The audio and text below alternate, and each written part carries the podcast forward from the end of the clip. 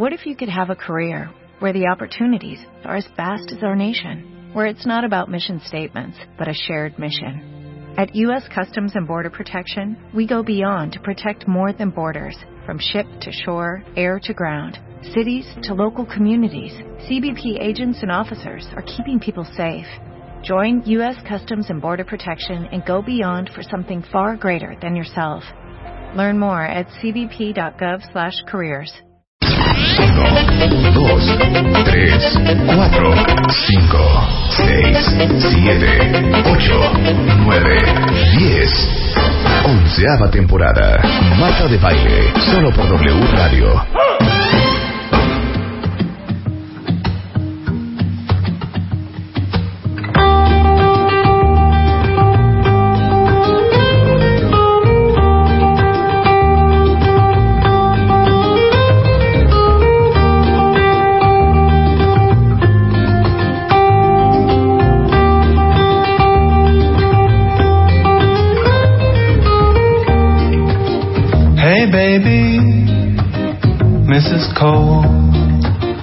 Acting so tough, didn't know you had any to be hurt at all. You waited. Buenos días, Too long. cuentavientes. 10 de la mañana con 6 minutos. Estamos escuchando. Kings of Convenience. Okay, I get it. Okay, I see. You were because you knew you'd find yourself vulnerable around me. Okay, I get it. Okay, I see. Vulnerable around me. Qué bonita canción, Les. Ven acá, por favor. En lugar de estar haciendo quién sabe qué cosas allá adentro. ¿Te gusta esta rola? Me gusta esa rola y me gusta esa Pues banda. vamos a aprender de una vez porque estamos solitas tantito nada más. nada más tenemos, yo creo que ¿cuánto será? Como unos dos minutitos o tres solitas. No, no, yo le calculo dos o tres o cinco, más o menos. Ay, qué, mira qué paz. O sea, qué diferencia, ¿no? Hay que aprovechar esta alberca calidita, esta alberca sin tanto revoloteo. Está como tibia. Nada de ¿qué es eso, Luz? ¿Por qué pusiste esta rola? ¿Por qué no sé qué? Es horrible. Así, Kings of Convenience. Cuenta bien, ¿cómo están? Hoy es martes o es miércoles. Hoy es martes, Rebeca. Hoy es martes, qué bonito martes, ¿no? Qué lindo martes con sol. ¿Cómo están, No grites. No grites. No. Vamos a, vamos a aprovechar este ratito. No, sí está la señora, nada más que no puede estacionar su coche, neta. Está Pues vamos a tratando de meterla en un huequito y es una discutidera que si este es mi lugar, que si no era mi lugar, sí, sí es señora de baile, pero tiene que hacerse más adelante. No, no puedo hacerlo para adelante.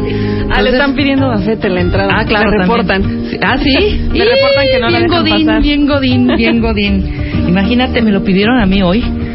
Bueno, generalmente lo piden, pero a mí, eh, como uno viene con prisas de repente, de repente, pues no hay manera como de sacarlo rápido, entonces es así, buenos días, y te pasa rápido. Entonces nada más oyes por allá el poli que te dice, su gafete, señorita, su gafete. Ahorita se lo estoy sacando mi coche. ¿Sabes qué me dijo el otro día un poli? ¿Qué?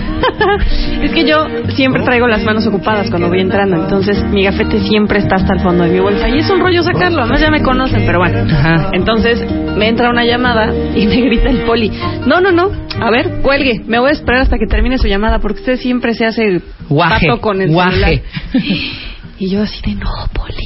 ¿Y si lo traías o no lo Sí, traías? sí lo traía, pero me Oye, dijo es que es una pesadilla. No, tu bolsa ya me imagino. Esas bolsas. A ver, ahorita que las cuentavientes, sobre todo mujeres, obviamente, Te voy a le mostrar. tomen una foto a su, a su bolsa, es horrible. A mí me critican mucho mi morralito que es chiquito, sobre todo Marta, porque traigo, les digo, neta, traigo mi celular, mi cartera, una cajetilla, unas llaves, las llaves de mi casa, las llaves de mi auto y un encendedor, es lo único. Entonces sí es como rápido. Ay, mi gafete también que está en uno de los O huequitos. sea, yo traigo hasta restos de galleta. Pero tómenle una foto cuentavientas, por favor, a su bolsa. Yo quiero saber qué traen. Y aparte traigo mi bolsita de maquillaje. No la traigo adentro de la bolsa. Y ahorita Marta que les enseñe su bolsa. Marta trae unos bolsones kilométricos y también trae tres cosas, ¿eh? Trae por ahí una cosa esta de la de la alergia que es por si por, si por si le da el por si le da el tramafat y su cartera y ya, nada más, pero unos bolsones enormes. Pero sí, hay unas bolsas que dices, va a salir una rata de esas bolsas. Como de la ¿no? mía. Yo no uso bolsa. Hoy hay muchas cosas que hacer. Entre que Marta estaciona su coche y no. A ver, Wicha, ¿qué hay hoy? ¿Qué hay hoy, mi? Mientras nos Hoy mandan, obviamente, Mario las- Guerra. Como Nos, cada nos martes. mandan las bolsas, las fotos de las bolsas. ¡Órenle, cuentavientes! Quiero saber qué hay en sus bolsas. hoy Bueno, viene... pues, como eh, cada martes viene el rockstar del el amor. rockstar del amor. Viene a explicarnos por qué es tan difícil salirnos de relaciones tóxicas, por qué nos encantan las relaciones tóxicas, no solo de pareja, sino con tu jefe, con tus amigos, para todas esas personas que neta parece que buscan Ujú. relaciones con conflicto. Muy bien, muy bonito, muy Luego, bonito otro tema. muy bonito. Ay, Ahí viene ¿qué la es jefa, esto? Malas noticias son hemorroides con Jorge Santín. ¡No! Y ahorita, es más, quiero que me manden una foto de aquellos que quieren hemorroides para ver si sí es o no es. Ok, también va a estar Jorge Santín. Hace muchísimo que no viene Jorge Santín. ¿Se acuerdan de Jorge Santín, que es coloproctólogo? Coloproctólogo. Bueno, ha estado algunas veces con nosotros. Regresa para hablar de las hemorroides y viene. eh, pues tenemos una nueva especialista nueva, Adriana. Loaiza, que vamos a hablar cómo sobrevivir a mi jefe, cómo sobrevivir a Marta de baile, cómo sobrevivir a Rebeca Mangas, cómo ¡Ey! sobrevivir a Luz Pio Quinto. Exacto. ¿Cómo sobrevivir a Luz Pio Quinto? ¿Cómo están, cuentavientes? Miren, un trafical aquí en la Ciudad de México. Miren, no nos damos abasto. Yo no sé si se dieron cuenta o estaban tan profundos y se durmieron a las 11 de la noche, pero yo no. Yo me dormí a las 3 de la mañana y estuve vigilando la lluvia toda la noche. ¿Haciendo qué? Pues ya sabes, pensando en mis cosas.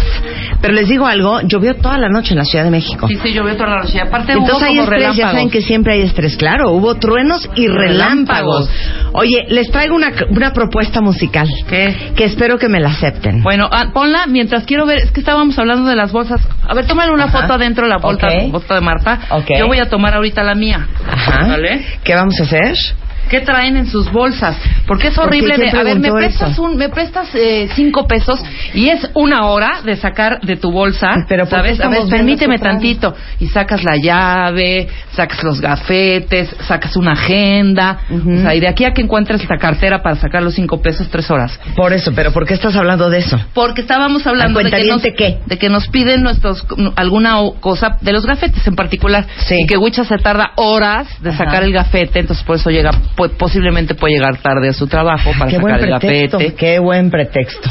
Bueno, ¿puedo poner mi canción? Sí, ponla. Eh. ¿me, lo aceptan? Sí, me la- Quiero que tengan el corazón. No, no sé si esta canción ya suena en México. No tengo idea si es nueva, si es vieja. A ver. Según yo salió el año pasado, en el 2015. Este, este es un- rapero gabacho que se llama Lunch Money Lewis. Ajá. Pero esta canción la escuché la semana pasada y dije, ay, miren, se las voy a poner a los cuentavientes. ¿Me aceptan? Sí. Pero tienen que opinar en Twitter y en Facebook qué opinan de esta canción. ¿Me parece? ¿Les parece? ¿Te parece, Rebeca? Me parece. Adelante, suelta la luz.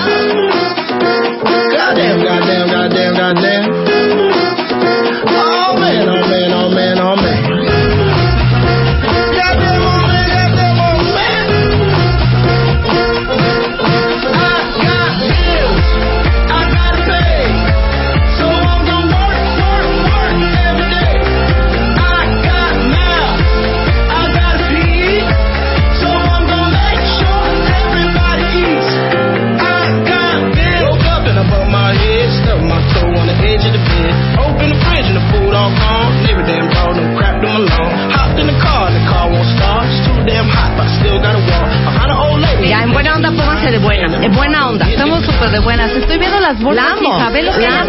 No, no tienen madre, tienen- ¿Quién trae? Hasta aparte trae una lata de un jugo muy conocido de marca mexicana, Ju de México, Ju, un jugo, un jugo mexicano. ¿Puedo oír mi canción? Sí, oye. Gracias.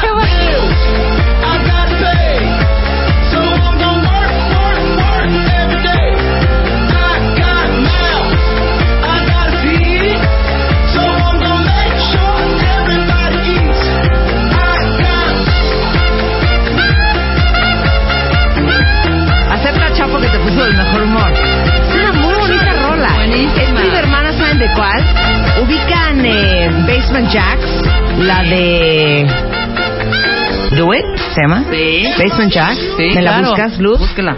¿Qué Mira, Leo? Luna dice, esa canción ya está en la programación de W Radio México. Cállate, Leo Luna. Cállate, Leo Luna. Pero no la habían puesto de día. Exacto, no la Y había puesto de día. ¡Mo! ¡Súbele, Chapo!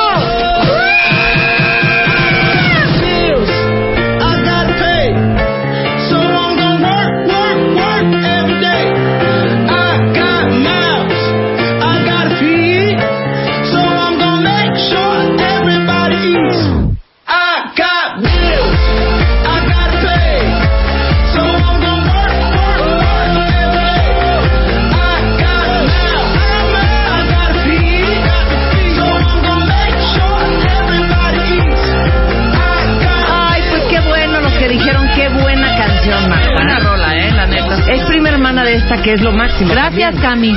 Porque eso seguramente No es cierto. Sí, ¿Me- Ay, sí, no es cierto. ¿Quién se la dio? No me la dio. ¿Dónde No me la dio. No me la dio. Yo la encontré sola en mis cosas. La encontré en mi bolsa. Encontré mi bolsa. Es prima hermana de esta de Basement Jacks que adoro con toda mi alma y que es una gran, gran canción. Y ustedes no están este, apreciando a Basement Jacks. Claro. Pero es buenísima esa canción. Y si no les gustó la de Bills, no pasa nada. No, Que sí, qué, nos gustó, a mí sí me gusta. ¿Cómo ven? Siento que esta no es la versión, Luz. Tengo muchísimo miedo. Oiga, no puedo creer las fotos. Miren, aquí hay varias bolsas con gas pimienta. No. Porque hoy queríamos Do Your Thing, Basement Jacks. Abril, ¿Qué ¿me es puedes esto? decir qué es No. esta bolsa? ¿Qué tiene? Ponen, está Abril tu rola, dice Pino. Qué mala onda, Pino. A mí sí me parece. Mira, Rafa dice, gracias por la rola. Malísima, Marta. No, no Les está digo mala. una cosa, hay mucha gente en Twitter que sí le gustó la canción. Y mi responsabilidad es ponerles sobre la mesa las cosas. Si no les gustan, no se las comen. O Si sea, les mira qué bonito. Las comen. Es mi hermana de esta. Oigan esto, oigan esto.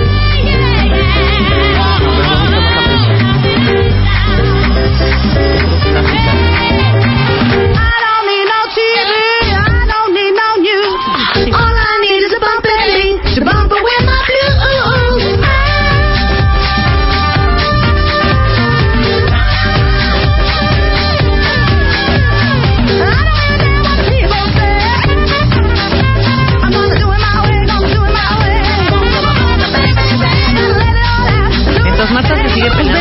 cuentavientes. Vengo animada. Mientras vengo Marta animada. se sigue peleando con los cuentavientes de su música, síganme mandando sus bolsas. Luz Serra. Luis, ah, Luis, ¿qué es esto? Ah, te- su mochilita, claro, por supuesto. Todo el Luis, está mandando va a salir una rata de esa backpack, por favor. Estoy de acuerdo. Bolsa El tras bolsa tras bolsa. No, no es posible, ¿eh? Pero muy salió bien. porque Lu- Lu- Luisa llegó tarde y Falta no encontraba el gafete. un danonino. ¿O qué hay ahí adentro? llegué ah, unos calcetines limpios. Bueno, pues ¿saben qué? Muy bien sus bolsas, cuenta Muy bien sus bolsas. muy, bien, ¿no? Rocío, que trae un- unos Kleenex. Yo nunca traigo Kleenex en la Ah, sí, bolsa. los Kleenex, muy bien, muy bien los Kleenex. Dinel como, como lente, cartera, coste de maquillaje. Ahora, yo no lo he entendido. ¿Por qué veo billetes sueltos y cartera? ¿Por qué no meten sus billetitos a la cartera? No entiendo. I Mira, aquí hay alguien que sí lo apreció. Luis Dasau dice, amé tu canción, me inyectó de energía. Besos, me hiciste recordar a Basement Jacks. Muy ¿Verdad bien. que se parece a Basement Jacks? Este hombre, de nombre Luis, sabe de música.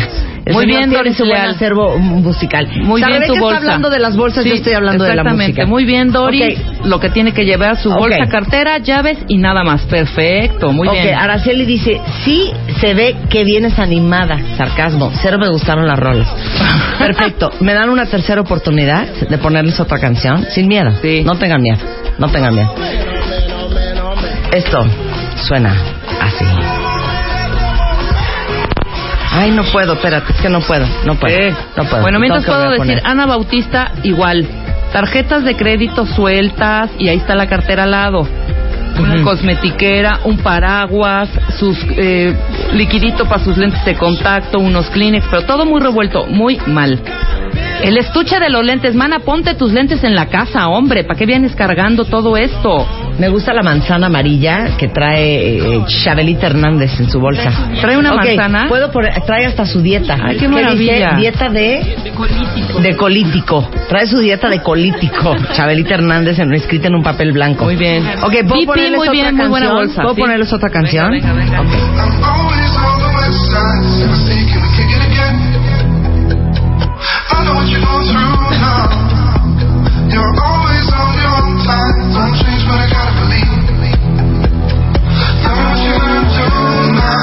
Gonna do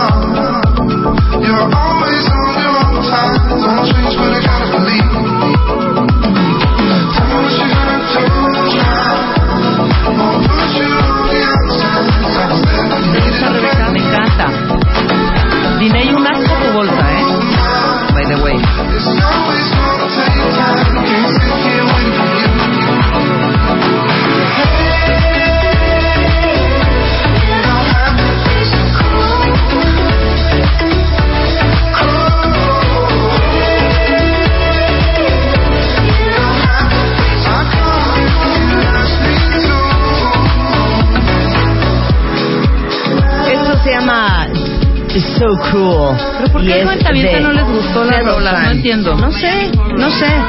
¿Qué? Sí, con razón son primas las Por eso canciones. es las Miami dos son Horror. Ah, All Possible Futures. ¿Cómo se llama esta canción? Also Cruel, de Miami Horror. Por eso. O esta tampoco les gusta. Es que no entiendo qué música les gusta. Oye, a mí sí me está gustando y no sé por qué Fer Esto es que... super lounge, super nice, muy bonito, muy bonito, muy agradable. A mí me gusta esta canción. ¿Ya dijiste todo lo que vamos a hacer el día de hoy? Ya, Marta. ¿Quieres tenemos, repetir, tenemos no? la promoción Cuentavientes para, me fascina, para todas las mujeres que tienen más que las demás. Eh, ¿Se acuerdan que el año pasado lanzamos una convocatoria de Curvation, celebrando a las mujeres que tenemos muchas curvas y todas aquellas que tienen más que las demás. Entonces, trajimos hace un par de semanas a la ganadora de eh, la promoción de Curvation, que acabó siendo la modelo Curvation y salió en las revistas, hizo toda una campaña de publicidad para esta marca de brasieres, que es justamente para mujeres que tienen más que las demás, porque increíblemente en México todo el mundo cree que es 34B o 36C. Exacto. Y cero, cero, cero, cero. Estamos buscando, fíjense bien, a todas aquellas mujeres, ahora sí que son curveadas, que son más voluptuosas, que tienen un poco más de busto que las demás. Y este, déjenme decirles que si no se han inscrito a en la promoción de Buscando a la Chica Curvation, eh, háganlo ya, arriba en martadebaile.com. Eh, las que ya lo hicieron, felicidades. Las que no, para que se animen, es un outfit de Weekend Plus, un outfit de la Mod Plus, un cambio de imagen con el estilista Rogelio Maturano, un estuche de belleza de Benefit y la experiencia High Spa Center que consta en exfoliación de cuerpo completo, envoltura con chocolate o vino, un masaje hidratante. Y bueno, para llevarse estas alegrías, primero tienen que registrarse en martadebaile.com. Tienen hasta el domingo 10 de julio y estamos buscando a chicas curvosas. Toda la información está en martadebaile.com. Muy bien. Este, y luego vamos, seguimos ahorita en plena remodelación de la casa de nuestro ganador del Extreme Makeover Home Edition. Y como ustedes saben, Camaleone, que son las persianas con las que trabajamos todos los años en el Extreme Makeover, son las persianas de mis oficinas también, están bien bonitas, ¿eh? Tienen este, nuevas colecciones, que son las que vamos a poner en la casa del Extreme Makeover Home Edition. Eh, y si ustedes necesitan persianas nuevas, tienen mallas de control solar pre-screen que cuentan con certificaciones de salud y calidad. Eh, tienen 15% de descuento en la colección Galaxy y P-Screen, de 20% eh, en todas las demás líneas para los cuentavientes de este programa. Camaleón están en Interlomas, en Cafetales, en Las Arboledas, en Vistahermosa, en Polanco, en Atizapán, en Del Valle, en Roma, en Veracruz y tienen nueva sucursal en Querétaro. Si quieren ver las persianas, porque ustedes van a tener un descuento por ser cuentavientes, repito, del 15% en la colección Galaxy y P Screen y 20% de descuento en todas las demás líneas. Eh, entren a camaleone.com, ahí están todos los productos que tienen para diferentes necesidades y aparte descuento para el cuentaviente consentido. Regresamos y nos ponemos a chambear. Flight crew, please prepare for departure. Flight 8. Maintaining 15,000. Temporada 11. Ya volvemos. Marta de baile. Temporada 11. 11. 11. W Radio. Agárrense cuentavientes porque llegó Adriana Loaiza, ella es psicóloga, tiene un posgrado en desarrollo humano, tiene eh, muchísima experiencia en la capacitación de la cultura y comunicación organizacional de las empresas y yo les vamos a hacer un test infernal. El tema es ¿quién siente de ustedes que su jefe le está haciendo la vida de cuadrito? Sean objetivos, sean objetivos. Exacto, es por ahí, ¿no? Es por ahí, Marta. Sí, pero ¿qué tanto es tu jefe y qué tanto eres tú? Exactamente. ¿Qué tanto es tu percepción? Así que agárrense una pluma, agárrense un lápiz para que, por favor, sumen un punto por cada idea con la que te identifiques. Ahora, yo ya leí el test. Yo les voy a sugerir que pongan mucha atención a lo que va a preguntar Adriana. Porque aunque no lo crean, estas son preguntas capciosas, ¿eh? Exactamente. Entonces, por cada pregunta que digan sí, ponen un punto. Exactamente. ¿Ok? Muy bien. Examen sorpresa para todos los cuentavientes. A ver, ¿quién de ustedes trae broncas con el jefe? Examen. Sorpresa. Examen. Sorpresa. Examen. Sorpresa. Examen sorpresa con Marta de baile. Ok. Son 30 preguntas, cuentavientes, súper rápidas. Va la primera. A ver. Yo hago todo el trabajo. Se ponen un punto si creen que es- así es. Número dos. Nunca me reconoce. Solo me señala mis errores. Número tres. Hazla. Hazla. Hazla. Hazla, Hazla. por favor, Hazla. aquí vamos a- Hazla. A ventanear a la jefa. Exacto. Ni las gracias me da. Me paga muy poquito. Número cuatro, me paga muy poquito. Cinco, típico. Se adorna con mi trabajo. Es que como debe de ser. Aguas con lo que contesten porque estas preguntas son capciosas.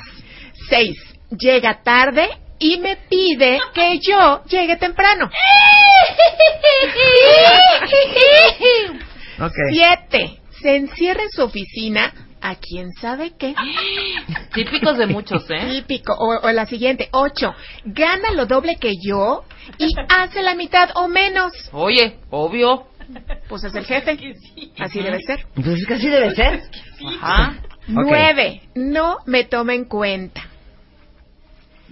Diez, este No es estás contestando. Espérame, Adriana, es que traigo Es que, aquí un rifirrafi. Ahí te va. Contesta. Estas ideas son Ajá. cosas que de las que tú te quejas, o sea, son quejas que tú hayas hecho públicamente. Por eso, Por eso. identifícate con ellas. Pues nunca Por me he quejado de eso. O en tu Ok, mente. ok. Porque puede ser en tu mente. O contigo mismo.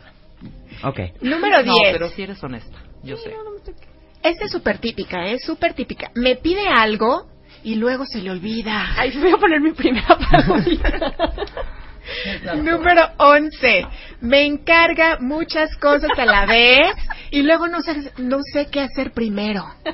Típico. O sea, no llevo ni un uno, ¿eh?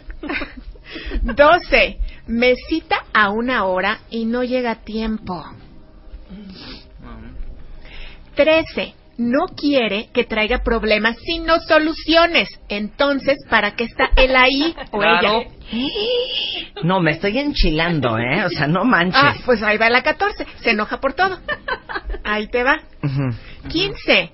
Es un bueno para nada. Típico. ujú. 16. Es injusto.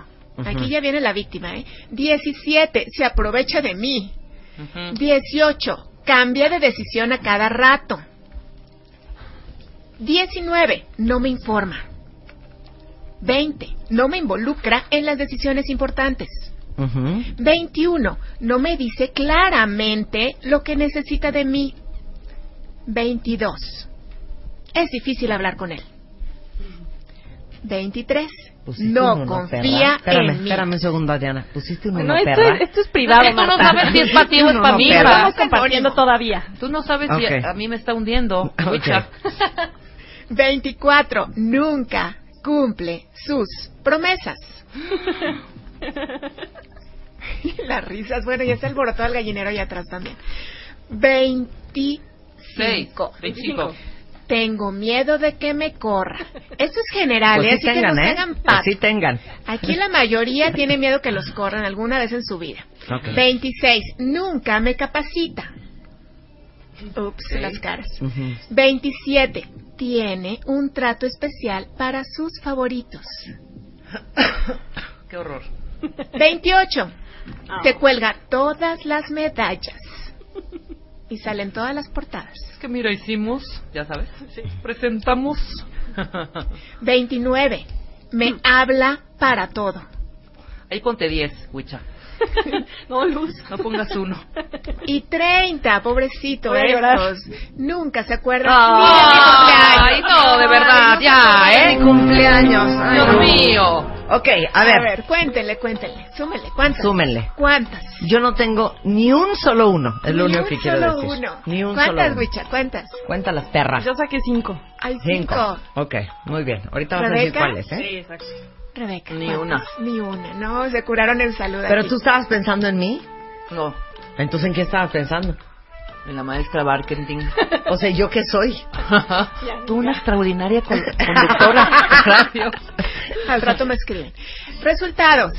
Ok. Vamos a los resultados. Si tienes 25 o más quejas, necesitamos revisar quién es en realidad el del problema, porque tal vez, cuenta bien, tu actitud es demasiado negativa y solo te estás enfocando en lo malo que tiene tu jefe o tal vez ya estés demasiado desgastado.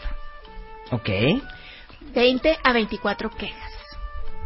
Sí, definitivamente yo creo que puede que tengas un jefe horrible, pero entonces, ¿qué haces ahí? Ups, Ujú. las caras, aquí ya Sí. está gélido el ambiente. 11, 19 quejas. Estúpida. Tienes un jefe con defectos promedio. Aprende a sobrellevar lo que no te gusta y sácale jugo en lo que puedes aprender cada día, que eso al ratito les voy a decir cómo. Ok. 10 o menos quejas. La verdad es que no tienes nada de qué preocuparte. ¿Cuántos tuviste, Luisa, Yo tú? saqué Cinco. cinco. Y Ah, ahorita bueno, les entonces ya cállate. Entonces ya no cállate. estoy diciendo nada. Tu jefe es humano, ¿no? Exacto. No equivocamos. ¿Tú en quién estabas Only pensando? human. ¿En Rebeca o en mí? En ti. En mí. Ok. Only Muy bien. human. Tal Obvio. vez, Ajá. no, tal vez tú eres el perfeccionista y no admites errores. A ver. Además Entonces. considera que en la vida todo tiene un polo positivo y negativo. Que eso, pues vamos a hablar. ¿Puedo decir cuáles puse para que no... Ok. Sí. ¿Cuáles Bueno. pusiste? Puse, me pide algo y luego se le olvida. Ahí puse Ajá. como cuatro palomas. Ajá. puse, me encarga muchas cosas y luego no sé qué hacer. Aunque eso no lo tomo como queja en realidad. Eso no me, de eso no me quejo porque esa es mi O sea, responsabilidad. encima, encima, encima los tenemos que No, organizar. justo estoy reconociendo que lo he llegado a pensar, pero nunca me he quejado bien, de eso. Pero bien. sí me he quejado de que se enoja por todo. No, si lo pensaste. me enojo por eso. todo. Cero me enojo por todo. Me enojo por todo, Rebeca. No, sí, bueno, Por todo lo- no. Lo que Bueno, está hecho mal. Por todo no. me he quejado. Bueno. ¿Y la Es otra? difícil hablar con él. ¿Es broma? Bueno, no, yo les voy a mis decir qué pasa errores, con son mis Luisa. errores. Yo, yo voy a decir qué pasa con Luisa. Eso es, es- miente con los dientes, Adriana. No, estoy... Les voy a decir una cosa a todos los cuentavientes. Les voy a dar un consejo. Economicen sus palabras con su jefe. Ya lo he hecho.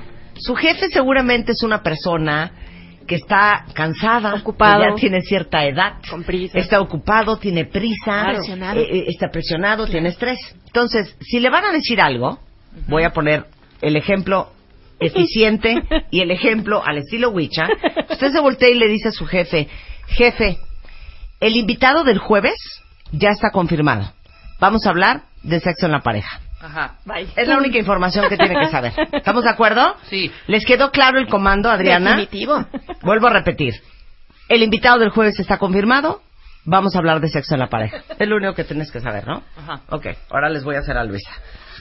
Oye, jefa, ve, es que ve, ¿te acuerdas que ¿cuándo habrá sido? Hace sí, hace como dos semanas vino un doctor que era sexólogo, ok, que no te gustó. Entonces lo que hice es que cam- lo cambié y entonces este jueves bueno, lo que pasa es que el jueves ya tenemos el programa armado, pero a Rebeca no le gustó una parte.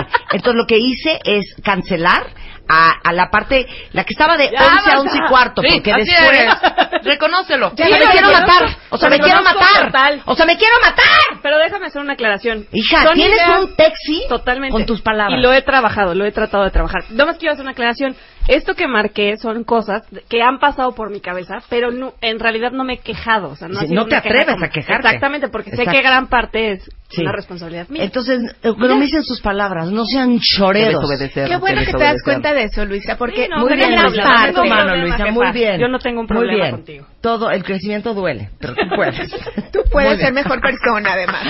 Ok, Qué bueno, ese que es lo- un ejemplo. qué bueno que te das cuenta, porque mucho, de veras que los malos jefes también tiene mucho que ver el colaborador. De verdad que hay veces que dan ganas de agarrarlos a patadas. Estoy de acuerdo. Honestamente, pero Estoy bueno. de acuerdo. Pero bueno, Estoy de acuerdo. ¿Por qué tan importante el jefe? Porque, fíjense, en la revista Alto Nivel del año pasado, eh, ya se había publicado mi libro, resulta que es la causa número uno por la que la gente se va voluntariamente. Ajá, por la que renuncia. Por la que renuncia, agarra sus chivas y se va Sí. porque no soporta a su jefe. Y el libro es Cómo sobrevivir a mi jefe. Así es, y de eso vamos a hablar, justamente. Además, hablaron también hace poquito un programa contigo del estrés laboral. Sí, Ocupamos claro. el número uno de estrés laboral. ¿Qué cosa? Le ganamos a China y a Estados Unidos. Y también la razón es el jefe, ¿no? Entonces, por eso es tan importante aprender a sobrevivirle. Incluso yo me atrevo a decir, no tanto a sobrevivirle, sino a superarlo y a conquistar tus metas. Eh, ayer escuchaba también su programa de los Godines. Pues digo, ¿qué cosa? Odian su trabajo, están ahí nada más para que les paguen, para ganar la quincena, pero ni siquiera son felices con lo que haces, pues claro que todo lo vas a ver mal. Claro. Claro. Ahora, ¿hay tipos de jefes, Adriana? Sí, fíjate que sí, después de varias entrevistas, análisis con mis víctimas, encontré que hay cinco diferentes tipos de jefe. Ajá. Ahí les va, se los voy a, A ver. ¿cuál jefe tienen ustedes? ¿Me califican otra vez. Luisa? Por a ver, A favor. ver si me conoces. A ver, exactamente, A ver. y a ver que tus cuentavientes nos digan qué tipo de jefe tienen. Ok. También, a ver si lo van detectando. Ahí les va el primero, el sabelo todo. Ajá. Este jefe me cae re bien. Y, ¿saben una cosa? También tiene que ver como que el colaborador, ¿qué tanto se siente a gusto con ese jefe? Por ejemplo, yo me llevo muy bien con este sabelo todo. ¿Por qué? Porque este señor o señora, yo quisiera como hacer referencia que es jefe o jefa. Este señor o señora es súper culto, sabe de todo, de historia de política, de arte, está súper bien informado, pero es como muy intelectual, entonces él está solo. Por arriba de todos los demás. Sí, Sí. sí. Es solitario, es súper perfeccionista, no se le va a una.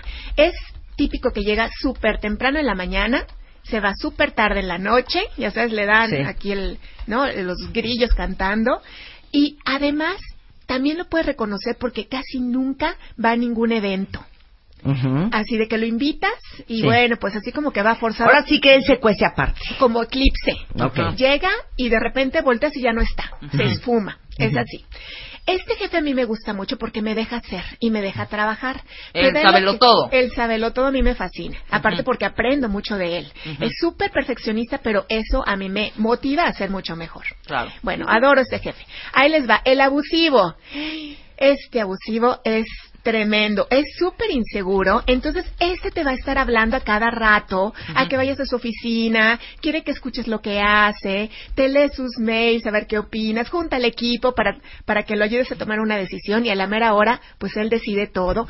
Típico que te manda, ya sabes, a la tintorería por su ropa, a comprarle el café, eh, que quiere que pases a su perro o lo lleves a, a que lo bañen. Así Entonces- hay, así hay. por supuesto Sí. que hay, por supuesto que hay. Entonces, este jefe también se queja mucho de todo, ¿no? Es así como, ay, pobre de mí, como que quiere que lo quieran mucho. Ajá. Bueno, es difícil trabajar con este jefe, pero sí se puede. Siento que Rebeca es el que viene. Ay, puede ser, A ver, ¿no? a ver, Cállate, venga. claro que no. Siento que sí. Ay, a ver, el- a ver. el barco. Este jefe te Es- preguntas, Ajá. ¿qué hace ahí? porque está como perdido en el espacio. Sí, ¿Sí o no se le va el avión? Se le va el avión, se le va el avión. Sí trae un déficit de atención medio cañón la Rebeca. Es la verdad, es la verdad. Yo, yo estoy a continuación, ¿eh? No crean que me voy a lavar las manos. Ah, ya te, ya te A ver, el barco es bien, alegre, ¿eh? extravagante y está como perdido en el espacio, Además, como en drogas. Sí. Como que, como que ahora sí que navega, ¿no? Con bandera, no sabe ni para dónde, ni para cuándo, ni... Es muy alegre. ¿Vieron la, la película Ladrona de Identidades? No. ¿Esa cuál es? Ay, la, esta chava que se, una gordita que se, pues se roba todas las tarjetas de un señor. Bueno, está muy divertida. Hagan de cuenta, se me imagina muchísimo a este jefe bar. Ah, la de Melissa McCarthy. Ah, mira, Ay, la amo, amo esa gorda deliciosa. Sí, es una La amo, hermosa. ok. Bueno, así, hagan de cuenta, Sí. es este jefe tirano. Ajá. Ahí le- este jefe barco. Ahí les va el tirano. Y qué bueno que ya se van reconociendo aquí. Siento Me que encanta. soy esa yo. Yo Ahí creo que sí. Ajá. Yo creo que sí. ¿Cómo es este jefe tirano? Bueno, es súper explotador. O sea, te exprime. Es muy energético, tiene mucha energía, súper impaciente, como aprende tan rápido y hace las cosas tan rápido y tan bien, bueno, pues no espera menos que eso. Se desespera con gente que es menos inteligente que esta persona. Y fíjense, otra cosa con lo que la pueden ubicar es que es súper seductor o seductora, carismática, además logra también sus metas. Y fíjense, cada jefe también tiene un pecado capital, no lo mencioné los demás, pero este es la ira. Es lo que Soy iracunda. es lo que hay que trabajar. Hoy no, hoy no, hoy no. lo vi. ¿Cuántas Yo veces cuentamente no han oído que me aviento un oso de ¿Qué tal, Jaime? No, Marta, soy Jorge. ¿Cuántas veces? Bueno, ok, eso se toma en consideración Bueno, hay también. que revisarlo bien. Ajá, hay que revisar. Bueno, mucha paciencia y tolerancia porque como es gruñón, gritón, te- o sea, vas a sentir que te va a gritar y hasta el pelo te va a volar de, ¿no? Es muy, muy exigente y demasiado energético y. Cuando vayas, Luisa, cuando vayas a. platicar cualquier cosa con siempre llévate una pluma y un lápiz porque algo se le va a ofrecer. No, y te digo una cosa, me pone muy mal, tienes toda la razón, que no apunten lo que uno está diciendo. Sí. Y luego es de, ¿de qué era el tema que dijiste el otro día? Que estaba bien padre. Ay, no. Ok, muy bien. Sí, no, eso los Muy pone bien. mal, los Ujú. pone muy mal. Muy bien. Infórmale. Mira, como es controlador, que eso no, no dije, como es controlador necesita mucha información y mucho poder. Necesita estar enterado de qué está pasando, qué sucede, qué se fue, qué no pasó, todo. Necesita información. Y finalmente, algo muy importante es que evita distraerte. De verdad que deja el WhatsApp, el Twitter y todo lo demás para después porque necesitas así como que estar muy concentrado. Bueno, ese Ok. es el jefe tirano y abundan. Y me encantan también. Aunque yo les confieso, no les sobreviví a un par de estos. No Estoy de acuerdo. Puede ser que también tengas un pedazo, un jefe con un pedacito de todos. Ah, Ajá. claro, sí, de hecho, todos tenemos Por ejemplo, un yo de puedo ser muy alegre, Ajá, muy carismática, Sí. sí. culta, Sí, no, neta, ajá. entusiasta, Ajá. Determinada. dependiente. Ah, no, no, no. Determinada. Determinada, Sí, impaciente un poco sí. y perdida en el espacio. A mí se me hace, se me hace que eres más bien sargento, Rebe. A ver si te checa esto. Mira, el jefe sargento es súper definido, muy determinado, súper entusiasta, muy alegre, así como que los primeros en la lista para apuntarse Ajá. a los comités especiales para hacer un proyecto adicional a tu trabajo. Ellos buscan, este jefe sargento o jefa sargento, una calidad impecable. Todo tiene que estar perfecto, a tiempo, son súper justos. Ojo, si te quedas tarde de repente, pues él te va, va a procurar que al día siguiente te vayas temprano, o si te quedaste horas extras, pues si te las pueden pagar. Va así como que buscar un equilibrio. Ajá. Es muy confiable. Si van a todos a desayunar o a cenar, él se ofrece a pagar lo suyo. Es el mejor como para cuando sales a comer todos juntos o a cenar, él va a dividir las cuentas, ya sabes, en partes proporcionales, ¿no? Sargento. Muy bien. Sí. Ahora, la actitud. La actitud. Bueno, ¿cómo le hacemos? Primero, esos son, esos son cómo vamos a sobrevivir a ellos. El primero es reconocer tu cavernícola. Si ya ubicaste a tu cavernícola, Ajá. bueno, ya estás del otro lado porque hay estrategias clave para, para librarla eh, con cada tipo de jefe. Ahora nos vamos con el punto dos. Tu actitud, como comentábamos ahorita, tiene mucho que ver cómo cómo reaccionas a lo que sucede con el jefe, si tú te enganchas en lo que pasa con él. Miren, todos por algo estaba ahí el jefe. Algo bueno tuvo que haber hecho. Entonces, si tú no le encuentras el lado bueno y todo el tiempo estás pensando todo lo malo que tiene. Yo no sé si estén enterados un estudio que hizo el señor Marcial Lozada, el doctor Marcial Lozada en Chile, donde él determinó que una persona de éxito tiene de tres pensamientos positivos a uno negativo. Pero si tú estás al revés, viéndole todo lo negativo, entonces se te va a notar en tu actitud, en tu carota.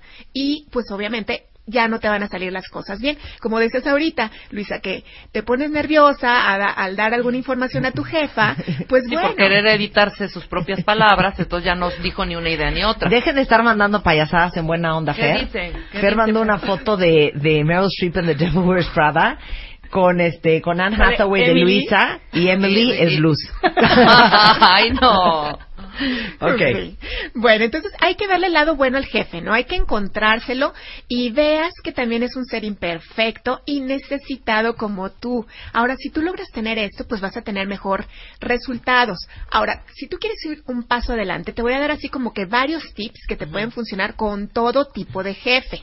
Ok, eso vamos a hacerlo regresando del corte, ¿va?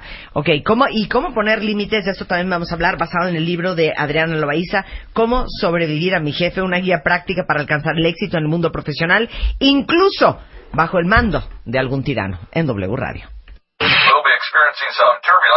Marta de Baile, transmitiendo en vivo. Last more than 10, 15 minutes. Temporada 11. 1, 2, 3, 4, 5, 6, 7, 8, 9, 10. Onceava temporada. Marta de Baile. Solo por W Radio. 11.05 de la mañana en W Radio. Estamos platicando con Adriana Loaiza, autora del libro Cómo sobrevivir a mi jefe, de cómo sobrevives a jefes que son tiranos, sabelotodos, abusivos, barcos Barcos. o sargentos. Entonces nos quedamos, ¿cómo te cambias el chip? ¿Cómo te cambias el chip? Bueno, estamos hablando de que eso es la actitud. Empezar a percibir. ¿Qué es percibir? Y bueno, yo creo que, miren, traje una herramienta que uso mucho en mis cursos o conferencias. Yo creo, obviamente no lo van a poder ver, pero lo pueden describir aquí, mi querida Marta, que es tan Ajá. buena para eso. Ok. ¿no? Unos lentes enormes, de esos como de payaso, ¿no?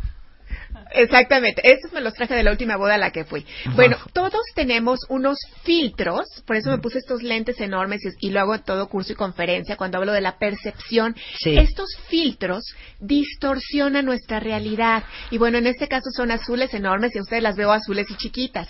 Pero ¿qué pasa? Si tenemos unos lentes oscuros, entonces vamos a estar todo viendo todo negro, todo el conflicto, toda la mugre, todo lo malo, todas las quejas y eso se me va notar en la cara. Sí. Eso es la actitud. Actitud viene de actuar. Entonces, si yo nada más estoy viendo todo lo malo del jefe, pues obviamente voy a tener cara de fuchi y a la menor provocación o a la menor petición o a la menor al menor cuestionamiento, pues voy a reaccionar mal plan. Entonces, ¿qué hacer para cambiar el chip? Pues primero cambiarte esos lentes y empezar a buscarle lo bueno.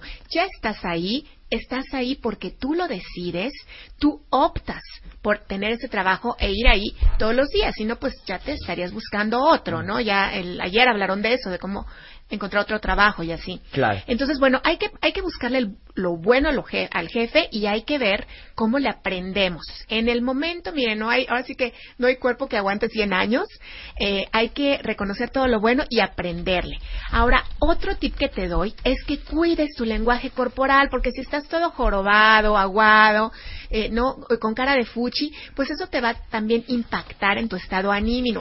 anímico. Así que por favor ponte derecho, sonríe. Es impresionante la sonrisa como libera endorfinas y hace que te sientas mucho mejor. Ahí Eduardo Calixto nos puede platicar más del tema de cómo Claro, pero ser lenguaje- como auténtico, ¿no? Tampoco actuar una, Claro. una actitud que ni se te va a dar, ¿no? No, días, tener Marta, buena ¿cómo estás? actitud. Claro, tener, buena actitud, y Ayer lo dijo auténtica. Mónica.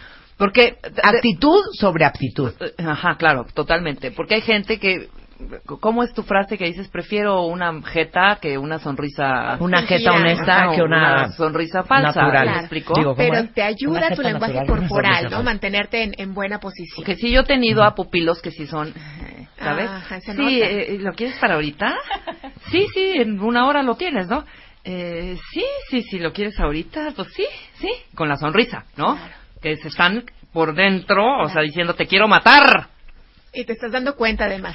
Sí, y fíjense, aquí les quiero compartir, hay unas posturas de poder que te ayudan justamente a liberar el cortisol, que es la hormona del estrés, y a regular la testosterona, que todos tenemos testosterona, no nada más los hombres. Hay mujeres que tenemos pues mucha testosterona y otros no tanto. Y se buscan líderes, se buscan jefes con alta testosterona y bajo cortisol. Y hay posturas de poder que te pueden ayudar incluso a liberar esta esta adrenalina, esta testosterona. Oye, me encanta el último punto, ¿eh? Si ya sabes lo que te va a pedir, Ay, anticípate. sí. Claro. Claro. Anticípate. Y ¿Te mandaste te el mail? Sí, sí, ya se lo mandé desde ayer. Claro. No lo mandé hoy, Marta. No estás Lo esperando que te diga, ¿no? Eh, exactamente. Otro punto es que uses frases amigables, ¿no? Porque típico jefe que le pides algo a la persona y te tuerce los ojos, o así como hablabas ahorita. También teníamos ¿no? pupilos que de pronto también la torcedura era de la...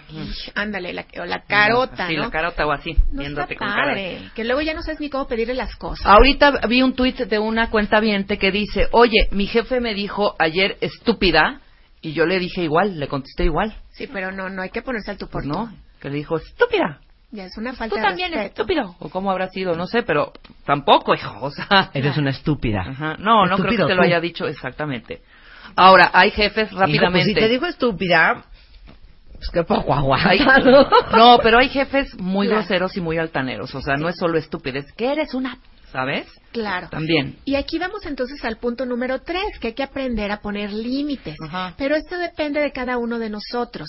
Porque hay gente que puede aguantar insultos, o hay gente que ya si le dicen eres una estúpida, pues ya no le va a parecer y va a agarrar sus chivas y se va a ir. Entonces aquí yo te voy a recomendar que identifiques qué te incomoda, qué te hace sentir mal, atropellado, rebasado o que abusan de ti, qué no vas a aguantar. Por ejemplo, en mi caso, pues los gritos, a mí que me estén gritando, la verdad es que eso no va conmigo. Pero no me importa quedarme más tarde y yo también puedo ir a pasar al perro. ¿Pero qué No tengo- recomiendas hablarlo con el jefe? Eh, primero que te que tú te conozcas. Para que te no contesten. a ver, mamacita, aquí no es consultorio psicológico. No sé qué, porque a mí ¿A me ti tocó uno importa así. que te ¿eh? griten? ¡Cero! A mí, cero me importa que me griten. ¿A ti No, te importa que no, te grite? no, en realidad no. ¿A ti te importa que te grite Luz? Cero. A mí, de hecho, en este, exacto. ¿Ves? en Dice, este si no me caso, gritan, siento feo. En tu caso en particular, cuando no me hablas, no me gritas, no me regañas, sé que hay un gran Un pequeño. pedo. Cuando yo esté calladita, asústense. Pero eso de que a mí no me gusta que me levanten la voz, ¿por qué se toman todo personal? Mm. Rebeca y yo nos hemos metido unas gritizas Sí. infernales. Si gritizas infernales que sirven es crecimiento y al otro día estamos comiendo en un restaurante. Es que es la cosa Al que no día, ¿sabes, qué? ¿Sabes cuál es el problema? Sí, claro, obviamente, pero no nos vemos todo el tiempo. O sea, aquí lo importante es saber distinguir en qué momento tú estás sobreactuando tu rollo, o sea, de, "Ah, creo que soy... Y tu jefe, qué tan grosero es, o qué tan maleducado, o qué tan tirano, o lo que sea, ¿me Ahora, hay que saber gritar. Sí, también, sin le Hay pegar que saber Marta. gritar. Claro. Hay que saber gritar. Ok, dos. Dos, bueno, vámonos. Eh, busca qué persona o situación te lo causa. Y pregúntate, ¿qué es lo peor que me puede ocurrir si me niego a esto o si pongo límites? Porque la mayoría de las personas, eh, godines, como hablaban ayer, pues no se atreve a decir que no y entonces está cediendo y cediendo y cediendo por prudencia, por no quedar mal, por hacerle pues caso al jefe, pero va en contra de esa persona. Entonces, prueba con algo pequeño que no sea tan relevante, empieza a decir poco a poco que no, pero ojo, y aquí está la clave y lo quiero subrayar, no te vayas al extremo. Por cada no, cada vez que tú digas no, tiene que haber un sí. Claro. Hoy no, pero cuando sí. Esta vez no, pero cuando sí. De Es plano importante. no. De Son plano los límites, no. Con mucha cortesía, Sí, que también. son límites. Porque Porque ¿qué va a también pasar? seleccionas, ¿no? O sea, no Claro. puedes decirle a tu jefe que no vas a hacer algo que te toca hacer. Ah, definitivo, y es causa de despido además. sí, si- claro. Si no haces, no, pero No, se ¿cómo está le vas a decir. Oye, necesito tenerlo en la noche. No, en la noche no te Sí, lo no, puedo claro. entregar, te lo voy a entregar mañana. ¿Qué? ¿Qué? ¿Qué, No, qué? pero le puedes Ajá. decir, pero le puedes ¿Me decir. puedes masajear la mano? No, a mí no me pagas por masajear. No, ¿Qué? pero igual. pero te rasco espalda. No, pero depende, perdóname, estamos yéndonos a un extremo. Si hay tres cosas urgentes, decirle, a ver, hijo, ¿cuál quieres primero? Porque no me voy a dar abasto, o ponme a alguien para que me ayude, y lo hacemos en equipo. Esos son o vente a mi casa en la noche, Marta, y, la- y a- y nos quedamos hasta las 5 de la mañana. ¿Cómo no? Ok, Esos son límites, porque ¿qué pasa? El 75% de la gente que se va no tiene que ver nada con el dinero. Se va por otro tipo de cosas como que no tiene eh, oportunidades de crecimiento o no tiene reconocimiento o simplemente lo que hace no se no los hace sentirse útiles. Por eso se va la gente, Claro. porque la recompensa que ojo, no necesariamente es económica, De acuerdo. está lo que se llama el salario emocional, que bueno, pues eso ya sería como tema de otro programa. Eh, El libro se llama Cómo sobrevivir a mi jefe y Adriana es muy generosa y nos trajo cinco libros de regalo Bravo. para quien ocupe necesariamente esta guía práctica para alcanzar el éxito Ay, pero que en el mundo una pregunta, profesional, no así incluso nomás, bajo el mando de algún tirano. Que nos digan, ¿cuántos son? ¿Son cinco libros? Son cinco libros. Bueno, los cinco primeros que nos digan algún tipo de jefe, ¿va? Que lo hablamos en el programa. ¿Qué tipo de jefe? Es su jefe con su ID de cuenta Exactamente. ¿Estamos? Y pueden arrobar a Adriana, que es Adriana-Loaiza. Oye, Adriana, muchísimas gracias. Un placer, Marta, gracias por recibirme. Un placer que estés acá. ¿Qué dijo la cuenta Ya vamos a empezar que- a pelear. Que ella Ajá. creía que no era normal que su jefe le dijera estúpida. Ah, pues la que te digo. La que, ¿Cómo? la que- Gritar, ok, pero aclárenme. ¿Me están diciendo que está bien y es normal que un jefe me diga estúpida?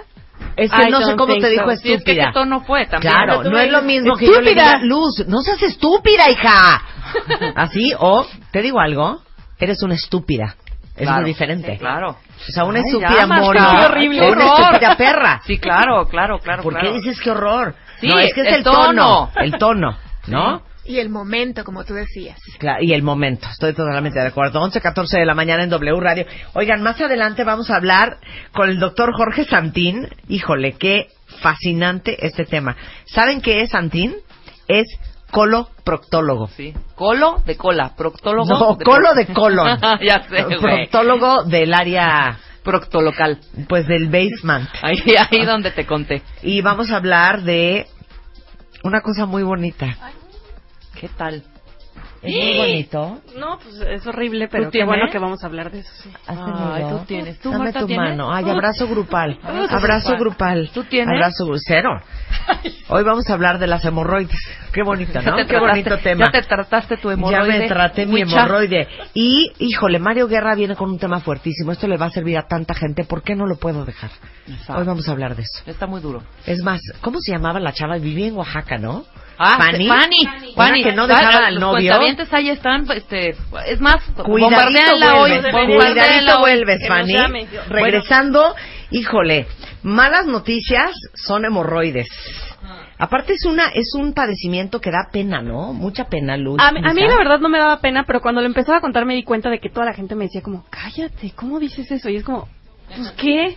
Pues, Si no, es que ¿qué cualquier tengo? cosa en esa zona da pena, ¿no? Sí, Ahí donde te conté.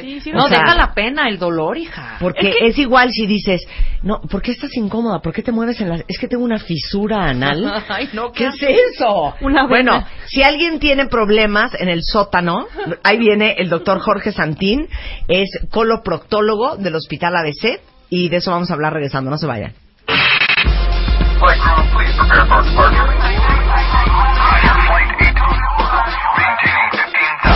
Temporada 11.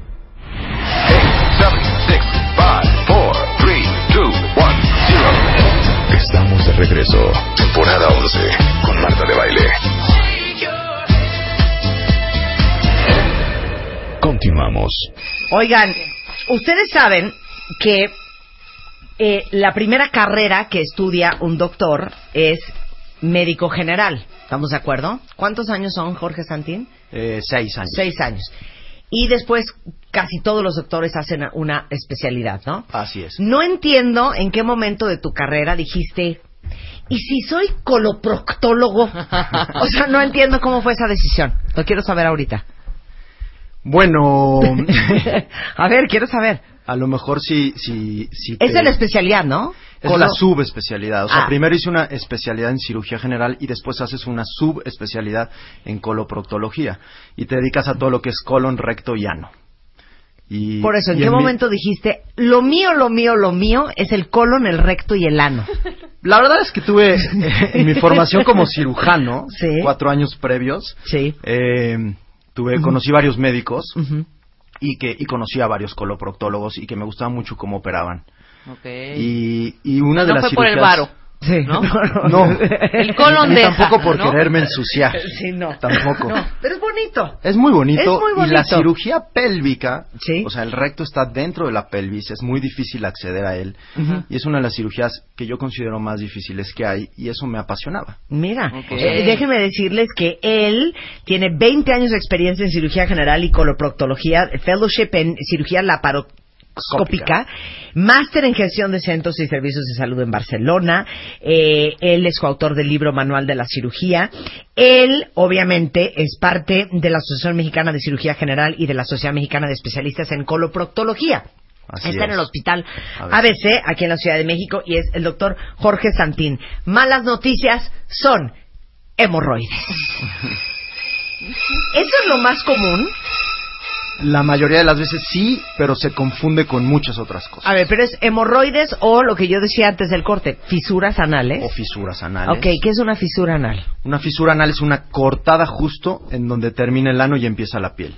O sea, Es como una... ¿Te has cortado alguna vez con una hoja de papel? En la Sí, mano. sí. Es algo parecido, pero allá abajo. Y allá tienes muchas terminaciones nerviosas. Claro, y arde y tienes mucha sensibilidad y arde mucho y sangra y duele.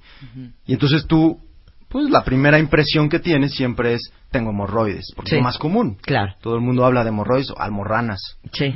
Entonces, no siempre lo que duele y sangra allá abajo es un hemorroide. Claro. Claro, claro. Ahora, ¿por qué te da una fisura? La fisura normalmente te da porque evacúas o haces popo muy duro. Sí. Estás muy estreñido y entonces en lugar de hacer blando, como si tú tocas una salchicha, la comparación es un poco burda, eso es lo blando, pero si haces duro es como si fuera una piedra. Y a la hora de hacer una piedra, el ano pues, de la mayoría de la gente es pequeño, el recto es más grande y esto es un embudo, cuando sale por ahí se distiende, Sí. se hace grande y se corta a los lados. El mejor ejemplo es como cuando tú quieres morder una hamburguesa o una torta enorme Sí. y hables mucho los labios, Sí. te cortas las comisuras cuando los tienes Ajá. resecos. Sí, sí. Sí, sí, sí. O sea, las analogías de Jorge no doy crédito. Es lo mejor que he oído en mi vida. Es que creo que es la mejor forma de explicarlo. Claro. Entonces abres O mucho sea, la no boca. es que el popó pasó y rompió, sino que se expandió. se expandió tanto demasiado que los se- bordes, las Sí. comisuras, Sí. se cortan Sí. y entonces sangra y duele. Pues una cortada. Pero eso se cura solito. Eso se cura la mayoría de las veces con medicamentos, con pomadas, eh, mejorando el estreñimiento, es Sí. parte Ajá. primordial del tratamiento, y Sí. a veces cirugía, cuando ya es crónico, cuando Claro. ya no Cuando se mejoras. rompe a cada con- rato, claro. Exactamente, y ya tienes cambios O sea, cuando, la cuando no fisura. termina de curarse la fisura y se te vuelve a abrir y se te vuelve a Se abrir. se Es un círculo vicioso. Así es. Perdón, dijo algo que me vale, tengo que saberlo. No todos los anos, es que ese es el nombre real, o sea, Sí. es el nombre médico. O sea, que no Sí. se estén riendo. Sí, sí, sí. ¿Son del mismo tamaño? No. ¿Cómo? Bueno, todo tiene que ver con tu complexión, una persona grande, una persona chiquita, etcétera, pero la mayoría de las veces esto, acuérdate que esto está cerrado normalmente, tiene- tienes dos esfínteres que hace que esté cerrado. Cuando un paciente tiene problemas de incontinencia está más abierto de lo normal, cuando un paciente tiene un anopatuloso está más abierto de lo normal también, se pierde la fuerza de tensión en los músculos. Es como otro ejemplo, pero es la embarazada, pues bueno, se embaraza y la panza se le hace grandísima. Entonces, un ano también puede llegar a hacerse muy guango o, o blando.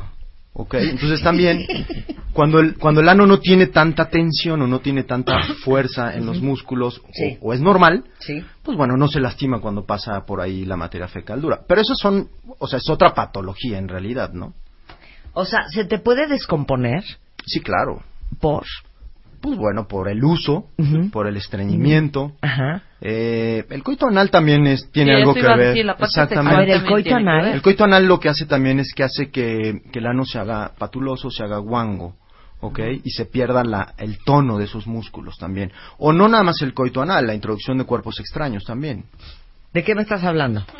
Pues de vibradores, de frutas, de verduras, de Ya, Jorge. sexuales. No, ya, Jorge, eso no es cierto. No, No, sí, sí, seguramente sí, has puede- tenido O sea, algún paciente no, claro. de... ¿Cómo? ¿Puedes sacar la papa de él? Sí, lo que pasa es que cuando, cuando se introduce, La, pa- la papa de la boca Me del vale, ano. es que el doctor es muy serio, pero me vale. Yo quiero saber todo. ¿Qué es lo más cañón que ha sacado de ahí? eh, pues bueno, juguetes sexuales grandes, ¿Sí? Ajá. O, sea, hizo grandes, ahorita hizo una, una, seña. una coca de dos litros, exacto. ¿eh? Más o menos. Ajá. eh, y puede ser a lo mejor velas también. Pero la vela no se derrite ahí. No, no se derrite. O sea, ¿cómo se va a derretir? Crea por vacío. es un horno. Pero no, pues igual. Es una imbécil. Puedes derretir. Pues si no va nervio, ya sé, pero pues igual el calor puede hacer que la cera. Ahora, es que perdón, es que sé que vamos a hablar de hemorroides, pero ya es que me estoy jalando los pelos. A ver, espérate. Es que no es como de succión. Sí, No- claro. no Hace vacío, claro, hace, hace hace vacío. vacío. vacío, ¿verdad? Hace vacío, lo que por ejemplo no hace la vagina. O sea, ¿cómo? Por la vagina, o sea, no succiona, o sea, como tienes presión, Sí. la vagina en realidad no tiene presión y tiene mucha eh, distensibilidad la vagina. O sea, la, la vagina se puede hacer muy grande. Claro. Por ahí sale un bebé. Claro, claro, Sí. claro. En el recto también se puede hacer grande, pero el mecanismo y la fisiología del recto hace que succione y aumente la presión. ¿Cuánto- Claro, o sea, la vagina es como un túnel. Sí, claro. Pero, Pero- el ano es como una cueva. Exacto. O Bueno, sea, pasando la puerta ya es un boquete. Sí, ¿No? y ya no hay, ya no hay punto de retorno. Es que tenemos que ser Ahora, claros pero aquí. dime, ¿cuánto puede Pero, entrar? no, espérame, estoy en la, ¿Cuántos en la fisiología. O sea, espérate. Pasando la puerta, o sea, pasando el ano, el recto no es un tubo, Es como una especie como de S, eh, no tan pronunciada. Pero es ancho. Sí, es ancho, por Es más ancho que una vagina. Mucho más. ¿Y hay, sí. para, ¿Y hay pared? No, no hay una pared. De hecho, se continúa ahora con ¿A el sigmoides, Ajá. con el colon descendente, O sea, después ¿te puede el salir a la transverso. garganta algo no? Pues mira, sí podrían, hay, hay, eh, he visto algunos videos en las redes sociales de esas cosas que te mandan que la gente se introduce cuerpos extraños y, y de repente llegan hasta acá, hasta el colon, porque, Guau. y el riesgo es de que se perfore, ¿no? Por supuesto. Y a nosotros nos toca ver esos casos de perforaciones de víscera hueca, así le llamamos en el colon, Ajá. y tienes que operar, abrir, cerrar, Puta. es un desastre. Porque no se andan metiendo Es cosas por ahí. Aguas porque hace vacío. O sea, todo el mundo aquí en el estudio tiene las manos en la boca así de, y con cara de shock. No, no te pongas así, Jorge. ¿eh? Jorge ¿No? nos está viendo de, no entiendo cuál es, cuál es el problema. ¿Cuál es el nervio? ¿Cuál es el. Hay que, hay que ser una serios. cavidad normal. No, de veras les digo una cosa, Uno- aguas, porque hace vacío. Sí. Pues no decían un chisme horrendo de que Tom Cruise se ponía Richard un, Gere, un Richard ratón. Gere, no, un ratón y entonces Sí, calentaba claro, la eso- lata y entonces el ratón se le un horror. Lo metían, En bueno, lo metías en un preservativo Ajá. y lo metes vivo y le amarrabas una cuerda a la cola. Y entonces lo introduce en el ano y el ratón se mueve y entonces se estimula, porque hay que recordar que nosotros tocamos la próstata en el hombre a través, A través del del recto. recto, claro. Y hay cierta estimulación eh, placentera sexual a la hora de estimular esto. De hecho, hay algunos juguetes sexuales que el hombre se introduce en el recto y en el momento de tener una eyaculación y un orgasmo, lo jala, estimula la próstata y se supone que la sensación es mayor. Sí, claro. Oye, Ar- Arturito está muy preocupado y te tiene una pregunta. Dice, doctor, usted me está diciendo que la querida comunidad LGBTTI debe de estar este, preocupada y checarse de vez en cuando Sí, con un proctólogo. No, Pues, por ¿cómo supuesto, no? porque aparte, no, bueno, esto es, eh, aparte de estos, hay infecciones de transmisión sexual. Sí. Que en realidad eh, la, la vida sexual, este, independientemente de si sea homosexual, bisexual, Sí, sí. heterosexual, pues bueno, eh, con cuidado Claro. y este pues utilizando protección, una pareja estable, etcétera, Claro, muchas recomendaciones, no tiene ningún problema. Claro, pero existen múltiples enfermedades de transmisión sexual. Oye, también. por el coito anal te puede acabar dando un hemorroide. Esta es pregunta de un cuentaviente. Sí, sí podría pasar. Sí podría pasar porque aumentas la presión dentro del conducto del ano y entonces eso podría favorecer. O puede ser que tú tengas una hemorroide y con el coito anal podría a lo mejor desgarrarse y producir sangrado. Claro. Ok. A ver, entonces ahora sí ya vamos a empezar a hablar del hemorroide. a A ver, ok. ¿Qué son las hemorroides? Explica la estructura. La estructura de las hemorroides, ¿no? tenemos hemorroides afuera del ano y adentro del ano. Les llamamos externas las que están afuera, internas están adentro. Las hemorroides son vasos sanguíneos que están ahí entre, son venas y arterias. Nosotros les llamamos cojinetes, es como si fuera una bolsa. No, danos una buena analogía de esas que tú tienes. Una buena analogía, Ajá, como del- si del fuera, eh, ¿qué será? Como una bolsita y la llenas como de canicas, Ajá. más o menos, y tienes tres principales. Esto acuérdate que es un cilindro. Tienes tres principales y dos accesorias. Tú pujas y entonces aumentas la presión de adentro de tu abdomen. Sí. Al aumentar la presión, evitas que esa sangre que está llegando a las hemorroides suba y ¿qué pasa? Se inflaman, se hinchan. ¿Por qué se hinchan? Porque esto es muy importante. Para proteger los esfínteres que están alrededor, tú pujas y entonces aumentas la presión de adentro de tu abdomen. Sí. Al aumentar la presión, evitas que esa sangre que está llegando a las hemorroides suba y ¿qué pasa? Se inflaman, se hinchan. ¿Por qué se hinchan? Porque esto es muy importante. Para proteger los esfínteres que están alrededor de cuando pase la, la materia fecal, no los lastime. A los esfínteres. Pero si estas se hinchan de manera desproporcionada, eh, signo de interrogación en tu cabeza, porque muchas veces, o sea, yo le digo a mis pacientes, lo más importante es que eh, no te ves. Claro. No nos podemos ver ahí. Claro. Entonces no sabes qué está pasando. Entonces tienes que hacerle caso un poco a los síntomas. Porque el sangrado, pues bueno, puede ser eh, un síntoma que abarque muchas cosas.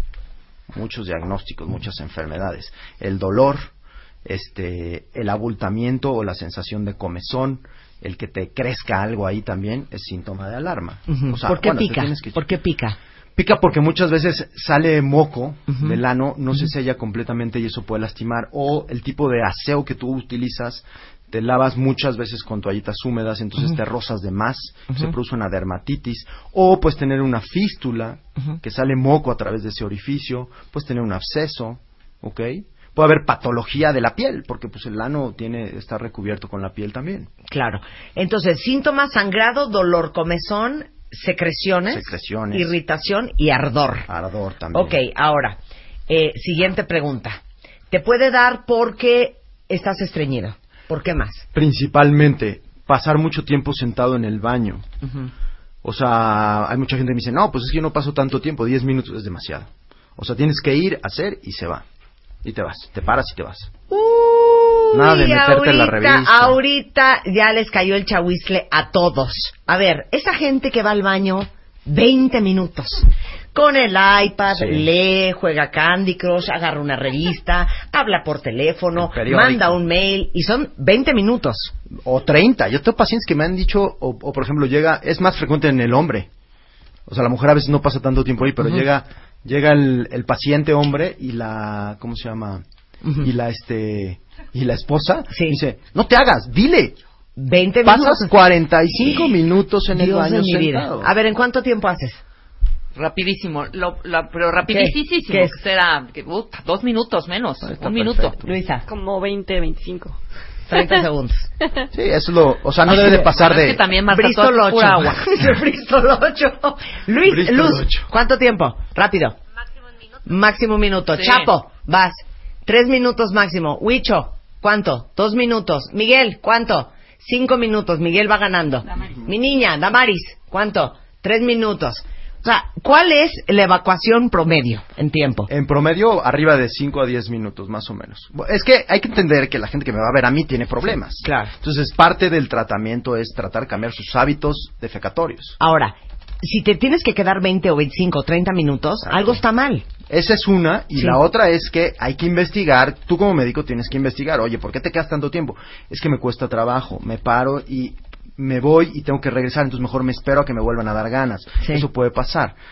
Eh, pero a veces puede ser, no, yo me quedo ahí porque pues tengo mucha chamba y en la mañana contesto todos los mails de la noche. Sí, Entonces hay que entender que eso está mal y eso le puede, propo- eh, bueno, darle una enfermedad. O sea, quedarte mucho tiempo Pues sí, vagando en el, se la taza del prolapsan baño. los hemorroides internas. Imagínate, tú estás sentada en un agujero y, ahí viene uno de los mitos que a lo mejor me gustaría aclarar. El estar sentado mucho tiempo no pasa nada porque estás sentado en una superficie plana. Sí. Si tú estuvieras sentado en un agujero, Sí. entonces ahí se prolapsan las hemorroides internas. ¿Qué es la- el prolapso de las hemorroides internas? Viene otro ejemplo burdo. ¿Cuántos de ustedes han visto hacer popo a un perro? Sí, muchos. El perro adopta una posición, Sí. puja, Horrenda, y- por y cierto. Se ve, se ve como el ano Sí, se mueve y se prolapsa. De hecho, Sí. eso es lo que normalmente nos pasa a nosotros también. sí. Una vez que Se el sale perro... una cosa como de Ándale, adentro. como si fuera una flor. Sí, Esas son las hemorroides internas. Una vez que el perro termina, se vuelve a se meter. vuelve a meter. Eso te pasa a ti. Ahora, imagínate que tú estás mucho tiempo sentado en el baño, con las, con las pompas separadas, Sí. entre que pujando o no, pero con la misma postura, Claro. están prolapsadas constantemente. Entonces, dejen de estar eso- vagando. Eso hace que crezcan y se Sí. lastimen y, bueno, con el tiempo pues produzcan síntomas. Ok, seguimos con la lista de todas las razones por las cuales te puede dar un hemorroide. El estreñimiento, el embarazo es, es una de las causas típicas, porque volvemos a lo mismo, aumenta la presión dentro del abdomen. Sí, porque traes ahí tres kilos cargando. Exactamente, No. y, y hace que la circulación no este no regrese correctamente y se inflaman las hemorroides. El ejercicio excesivo, por ejemplo, cargar cosas pesadas, pesas, ¿no? Ujú. Aumentas igual la presión O sea, los bodybuilders padecen de hemorroides. Pues sí, sí tengo algunos pacientes que son musculosos, muy fitness, Así de- etcétera. en el, el prolapso. Sí, sí, sí. claro. De hecho, En cuando el- levantan pesas, debes de utilizar algunas... El cinturón y esas unos cosas, cinturones ¿no? para evitar hernias, ¿no? Que también puede Sí. ser que salgan y ahí puede pasar. ¿Es Oye, mito o no- es realidad que si te sentabas en cosas calientes, por ejemplo, un cofre de coche o en la arena caliente o algo, podrían producir caliente. hemorroides? ¿Es neta esto? Es mito. Es mito. Es mito completamente, no, no sucede. Muy bien, ok, continuamos. Este, miren, aquí estoy viendo tos crónica. También, porque aumentas Sí. la presión. Si, si uno tose, va a sentir luego, luego que el ano se contrae y estás aumentando la presión. A Claro. ver, tose, Marta. ¿Sentiste? No. Pero, pero cuando toses muy fuerte. Toses sea, muy fuerte. un ataque de tos, claro porque, que- Pero esto es normal, fíjate por qué. Porque si tú toses muy fuerte, aumentas la presión y si tu ano no se contrae, ¿qué pasaría? Te haces popó. Claro. Porque estás aumentando la... De hecho, cuando vas al baño, Por haces supuesto. pujas. Claro. Entonces, por eso relajas el esfínter y ya puedes ir al baño, ¿no? Claro. Este, a ver, entonces continuamos. Eh, la exploración, si es una exploración física, o sea, si tienes que revisar, Sí, sí, sí. Ahora sí, podríamos que ir al desnudo, ¿no? ¿Qué? Claro, al desnudo. Tienes que ver todo, por supuesto. tienes que ver todo. Todo, todo, todo. Ok, ahora, eh, las enfermedades del hemorroide. Eh, veo que son complicadas y no complicadas. Ah, la, la clasificación es que mucha gente puede ir a verte o puede tener una bolita y puede ser un hemorroide y no estar complicada. Y eso es algo que tiene que entender mucha gente. Cuando están complicadas, realmente a veces es tratamiento quirúrgico. Cuando tienes mucho tiempo con las hemorroides, también a veces es tratamiento quirúrgico, pero a veces se pueden hacer cosas para prevenir que llegues a un tratamiento quirúrgico. O sea, tratamientos ambulatorios, medicamentos, cambios de hábito, Claro. mejorar toda tu, tu higiene. O sea, me imagino que a ti como coloproctólogo te ha de dar mucha pena ver a un paciente el día uno con una hemorroide no complicada que nunca regresó y regresa un año y medio después con una hemorroide muy complicada. Normalmente pasa. ¿Sí? Sí, normalmente pasa y lo que sucede es que muchos no cambian sus hábitos. Somos, los, los seres humanos somos difíciles en cambiar hábitos, ¿no? Y más cuando ya eres grande, porque aparte esto no pasa en la niñez, esto pasa más bien en la vida adulta. Claro. Eso es algo también importante. Entonces, cambiar tu hábito cuando eres adulto, pues ya es- cuesta más trabajo. Oye, Jorge, y dime una cosa. ¿Cuál sería tu consejo para todos los cuentavientes que en algún momento han tenido o que tienen hemorroides y que dicen, ah, ya, se me va a quitar sola? Eh, normalmente no se quita sola. O sea, si mi, mi consejo sería una dieta saludable, tratar de no estreñirse, no pasar mucho tiempo sentado en el baño. Ujú. Si Sí. tienes mínimos síntomas, acudir a un especialista que te revise y que te dé una opción, a lo mejor eh, para evitar que esto se complique, que te dé un tratamiento médico, que te dé pomadas, que, te, que, que a lo mejor te pueda proponer un procedimiento previo a una cirugía. Y la otra cosa es que cuando a uno se le propone una cirugía, pues bueno, es por alguna razón. Claro. O sea, porque realmente ya lo necesitas y este no es una urgencia, esto se puede planear también. Pero qué coraje que de haberlo podido controlar con una crema acabes en cirugía Claro. porque no hiciste absolutamente nada. a ver, tengo es. preguntas. ¿Los niños pueden tener hemorroides? Sí, sí pueden tener. ¿Sí? Sí, sí pueden tener. Pero generalmente los niños crecen y se desaparece el problema, ya no tiene tantas molestias. Claro. Eh, eh, dice, si ya tienes una bolita fuera del ano, ¿con pomada se puede quitar? Pues qué bolita. Hay que ver qué bolita es, porque puede ser un absceso o puede ser un trombo y es una hemorroide externa complicada. Generalmente se quita, a veces la quitamos en el consultorio Sí. o a veces le damos analgésico y desaparece con el tiempo. Claro, pero hay que ver qué es esa bolita. Ya hablamos de las bolas con Gerardo Castorena, ¿eh? Exacto. Lo primero hay que ver, bueno, una de las causas también Sí. puede ser cáncer de ano. Claro. eh, Este, sí existe. Sí, sí, sí, sí. Y lo primero hay que ver que, este, hacer un correcto diagnóstico. Desgraciadamente en este país a veces me ha pasado que el paciente llega conmigo y me dice, he ido a ver a varios médicos, todos me dicen que es hemorroides, veo el tratamiento tal, tal, tal, y me he encontrado sorpresas de que son tumores, son cosas más serias. Claro, regresando del corte, si tienen cualquier pregunta para el doctor Jorge Santín, que es proctólogo, regresamos después del corte en W Radio. Marta de baile, transmitiendo en vivo. Last more than 10, 15 minutes. Temporada 11. 1, 2, 3, 4, 5, 6, 7, 8, 9, 10. Onceava temporada. Marta de baile, solo por W Radio. Son las 12.05 de la tarde en W Radio. Estamos hablando con el doctor Jorge Santín, él es coloproctólogo del Hospital ABC aquí en la Ciudad de México, sobre las hemorroides. Eh, habían varias, varias preguntas que quedaron sobre el tintero, pero aquí dicen varios cuentavientes. ¿Cómo le hacemos para tener mejores hábitos y nunca tener hemorroides? ¿De qué depende? ¿Son hereditarias? No, eh, más bien son hereditarios tus hábitos, a lo mejor. O sea, el estreñimiento sí podría llegar a ser hereditario. Pero bueno, tienes que, si tú eres, te consideras estreñido, constipado, te molesta, te duele, acércate a alguien que te ayude a tener una mejor alimentación para que tengas una mejor evacuación. Si, con, si corrigiendo la alimentación no se puede, existen medicamentos que utilizamos para movilizar tu intestino, existen medicamentos que son laxantes, que se mueve, que hace que se mueva el intestino. No es lo ideal utilizarlos, lo mejor es la fibra. Y hay unas condiciones pues por ejemplo la más grave es una cosa que se llama inercia colónica, que es que el intestino no se te mueve por días, semanas. Entonces no vas al baño. Sí, tenemos varios pacientes que, que de repente no se mueve con absolutamente nada y entonces necesitas utilizar laxantes, medicamentos, etc. Pero esa es una patología muy rara y este la mayoría de las veces se corrige con una alimentación saludable. Dice aquí una cuenta cuando eh, tengo estreñimiento y me duele cuando evacúo, a veces me limpio y se mancha de sangre el papel de baño. ¿Eso qué es? Por los síntomas que nos da ese estreñimiento, le duele y se mancha con sangre, seguramente es una fisura. Ok. Una fisura anal. Ok, ahora, este, obviamente, de veras, eh, hacemos estos programas, no, no por morbo, aunque tu Twitter es bastante morboso. No puedo creer las fotos que subes de operaciones infernales, pero al final es para hacer conciencia de que es, es un área delicada y que es importante atenderse y revisarse. Sí, sí, sí. Totalmente de acuerdo, porque lo dejas pasar y pueden, pueden ser complicaciones graves. Claro. Y si te atiendes rápidamente, pues a lo mejor no es, no es algo grave y se puede tratar y a lo mejor no vas a tener secuelas, ¿no? Muy bien. El doctor Jorge Santín está aquí en la Ciudad de México, en el Hospital ABC de Santa Fe.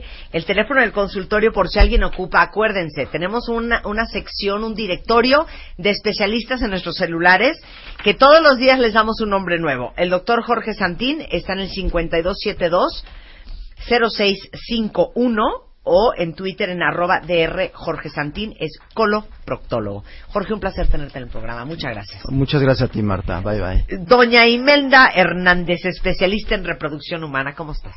Hola, buen día. Bienvenida al programa. Estar con ustedes. Oiga, vamos a hablar de un tema bastante personal. No creo que más personal del que acabamos de hablar, pero, este, ¿cómo viven esos días, cada 28 días, cuando les baja?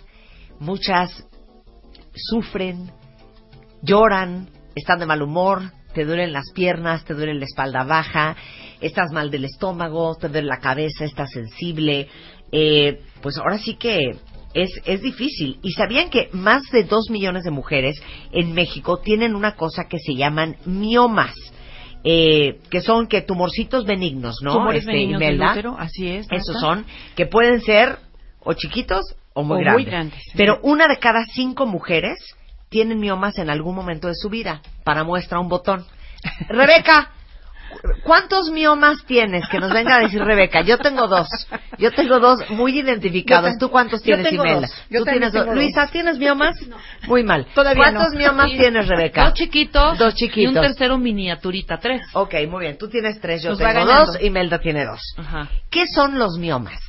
Mira, los miomas son tumores benignos del útero o matriz Ujú. que eh, tienen una mayor frecuencia durante la etapa reproductiva. Sí. Esto es porque son tumores que dependen de estímulos hormonales y durante los años reproductivos, pues las mujeres tenemos una tendencia a producir más hormonas. Sin embargo, también pueden estar presentes alrededor de la menopausia. Okay. Es importante mencionar que no sabemos a ciencia cierta cuál es la prevalencia real, porque eso dependerá del estudio que se haga. Algunas pacientes consultarán por los síntomas que ya ampliamente describiste, ¿no? Claro. Mucho dolor, el incremento del sangrado durante la menstruación. Claro, o sea, cada 28 días hagan de cuenta la guerra del Golfo Pérsico. O sea, una cosa, ¿no? Te de cuenta que un gato destazaron ahí en... ¿No? Qué feo Horrible. que seamos tan gráficas. Pues sí, pero pues es así, Muy, sí muy sangras mucho. No, pero sí, sí, es la verdad. Pero o sea, independientemente hablar de pues, eso, como son. claro, eh, Pero también- se- sí sangramos mucho, porque las dos sangramos mucho. No, no están ustedes para saberlo, me da muchísima pena Pero son dos días de una cosa impresionante. Hija, ¿tú, ¿dos? ¿Cuánto tiempo te baja? No, un- eh, aparte eso también, son más largos. Exacto, exacto. Como Hija, seis. Imelda, ocho días. A mí seis O sea, o de siete. martes a martes, de domingo a domingo, Mario está a punto de vomitar. Y todo el mundo se da Mario, cuenta no de seas cuándo grosero, eso es una sucede. cosa Sí, a mí natural. también, a mí seis, de siete. O sea, conversación. no hay mes que yo no manche algo. Un día fueron un diez. pantalón, un calzón, una sábana. ¿A ti te dura dos días? Luz. Qué bendición. No, no te dura dos días. A nadie le dura dos días. Tres Sí, máximo. pues es no, que ocho eso es- días completitos. Y ¿Es por los contando. miomas? Habitualmente los miomas incrementan la cantidad de sangrado y el número de días. Cada una de nosotros tiene un patrón personal Claro, de sí, sangrado claro. que en teoría debería ser un poco menor, ¿no? Sí. Más o menos de dos a cinco días, Sí. que sí hay algunas personas que menstruan dos días, pero los miomas Pues efectivamente, pesadas, ¿eh? Entre otras cosas, Ajá. contribuyen a que se incremente la duración del sangrado y la cantidad. Ah, sí. Entonces sí tiene una relación con, con la miomatosis uterina, además de que también se produce un poco más de dolor, ¿no? Claro. El dolor pélvico, la sensación de plenitud, el dolor en la espalda, en las piernas, como, en como, las como si uno se hubiera tragado un brontosaurio. No, Claro. es pesada. Totalmente pesada. Ahora, dime Sí. una cosa. Eh, dice una cuenta, muy buena pregunta porque estaba a punto de irsenos, ¿eh? ¿Cómo sabe tu ginecólogo que tienes miomas? Bueno, las manifestaciones clínicas pueden Sí. orientar al ginecólogo porque primero es más frecuente en la etapa reproductiva, segundo podemos tener estas manifestaciones Rebeca, somos clínicas. productivas todavía. Todavía. Son chamacas, Sí. chamacas. Ajá. La otra situación es que tenemos sangrados más abundantes, pueden ser de mayor duración. Algunas pacientes pueden consultar porque han tenido algún compromiso con la fertilidad, ya sea que se dificulte el proceso de la fertilidad o bien que se asocie a pérdidas gestacionales. En ese momento, el ginecólogo eh, puede pensar en una miomatosis uterina y entonces hace el diagnóstico a través de algunas herramientas auxiliares. ¿Qué es ultrasonido? El ultrasonido bidimensional, que es el habitual, y el ¿no? de- El el, de- el de adentro. eh, endovaginal, que es la técnica en la que idealmente se, se puede saber con mayor sí, pero no es una prueba de sangre. No, es no, un no. ultrasonido. Mínimamente tiene que ser un ultrasonido, este Claro. dentro de todos los que son los Claro. distintos tipos de ultrasonido, y hay algunas pruebas más específicas, ¿no? Como resonancia magnética nuclear, algún ultrasonido de tercera dimensión, Claro. pero esa es la forma en que se complementa el diagnóstico. Claro. Ahora, ¿cómo se tratan los miomas? Porque ni a Rebeca ni a mí nos los han quitado. De hecho, nuestros ginecólogos, bueno, a mí mi ginecólogo Y me el mío dijo, también. estás loca, no te voy a quitar nada. Si no crecen, Exacto. no hay por qué quitarlos, ¿no? Eh, si no crecen y no son tan sintomáticos, Claro. no hay por qué quitarlos. Si no tengo tanto dolor, si no tengo un sangrado que me lleve a cursar con anemia, por ejemplo, sí. O que comprometa mi, mi estabilidad en cuanto a la salud, pues probablemente no hay que quitarlos y si ya quedó satisfecho mi deseo reproductivo, que Sí. eso es algo importante, ¿no? ¿Por qué? Porque muy probablemente alrededor de la menopausia, como disminuyen los estrógenos y la progesterona, este mioma va a empezar a disminuir en tamaño. Entonces, Claro. a lo mejor me someto a un tratamiento que el más frecuente es el quirúrgico, que no necesito. Claro. Sin embargo, hay que tomar en cuenta que hoy por hoy no todas las mujeres tenemos eh, deseos de tratarnos quirúrgicamente, que es habitualmente el tratamiento de primera elección. Segundo, no todas somos candidatas por muchas razones, Claro. por razones de salud, porque Perdón, en este momento y no todas tenemos el varo. ni todos Claro. tenemos la lana, Y exacto, que además, además a crecer, doctora, diga la neta. Sí, ¿no? lo- los miomas, o sea, los quito, pero ese mioma que quité obviamente ya se fue, pero Pues si yo tengo otro. los elementos hormonales, genéticos, de estilo de vida, puede ser que crezcan algunos ¿Qué, otros. qué es esmia? Esmia es un fármaco, eh, es, un- es una opción terapéutica farmacológica para el tratamiento de la miomatosis uterina. Algo que quisiera yo comentar en relación a Esmia es que el, el conocimiento del- del- de algunos elementos de- en relacionados con el origen de los miomas, es decir, que tienen una dependencia genética, dependencia de estrógenos y progesterona, es lo que ha permitido a través de los años desarrollar fármacos innovadores como este que es Esmia, que farmacológicamente es un acetato de ulipristal, ese es un nombre, y es un Acetato de ulipristal. es un medicamento que tiene una acción muy específica que actúa directamente eh, modulando los receptores de progesterona dentro del músculo en donde se está formando el mioma en el Para que útero no crezca. para limitar su crecimiento, pero no solo para limitar su crecimiento, sino para involucionar el crecimiento que ya tiene el, el tumor y además en las pacientes sintomáticas quitar el sangrado en un periodo muy corto que oscila entre Sí. 3 a 5 días después de iniciar con su administración. Miren, qué bueno saber esto, ¿eh? Para que si ustedes caen en las manos de un ginecólogo que dice, no, no hay de otra, Hay vamos a tener que, que abrir. entrar a quirófano. No, le dices, a ver, a ver, a ver, a ver. Deme esmia. De, deme esmia. Deme esmia. O sea, ¿por qué no me da chance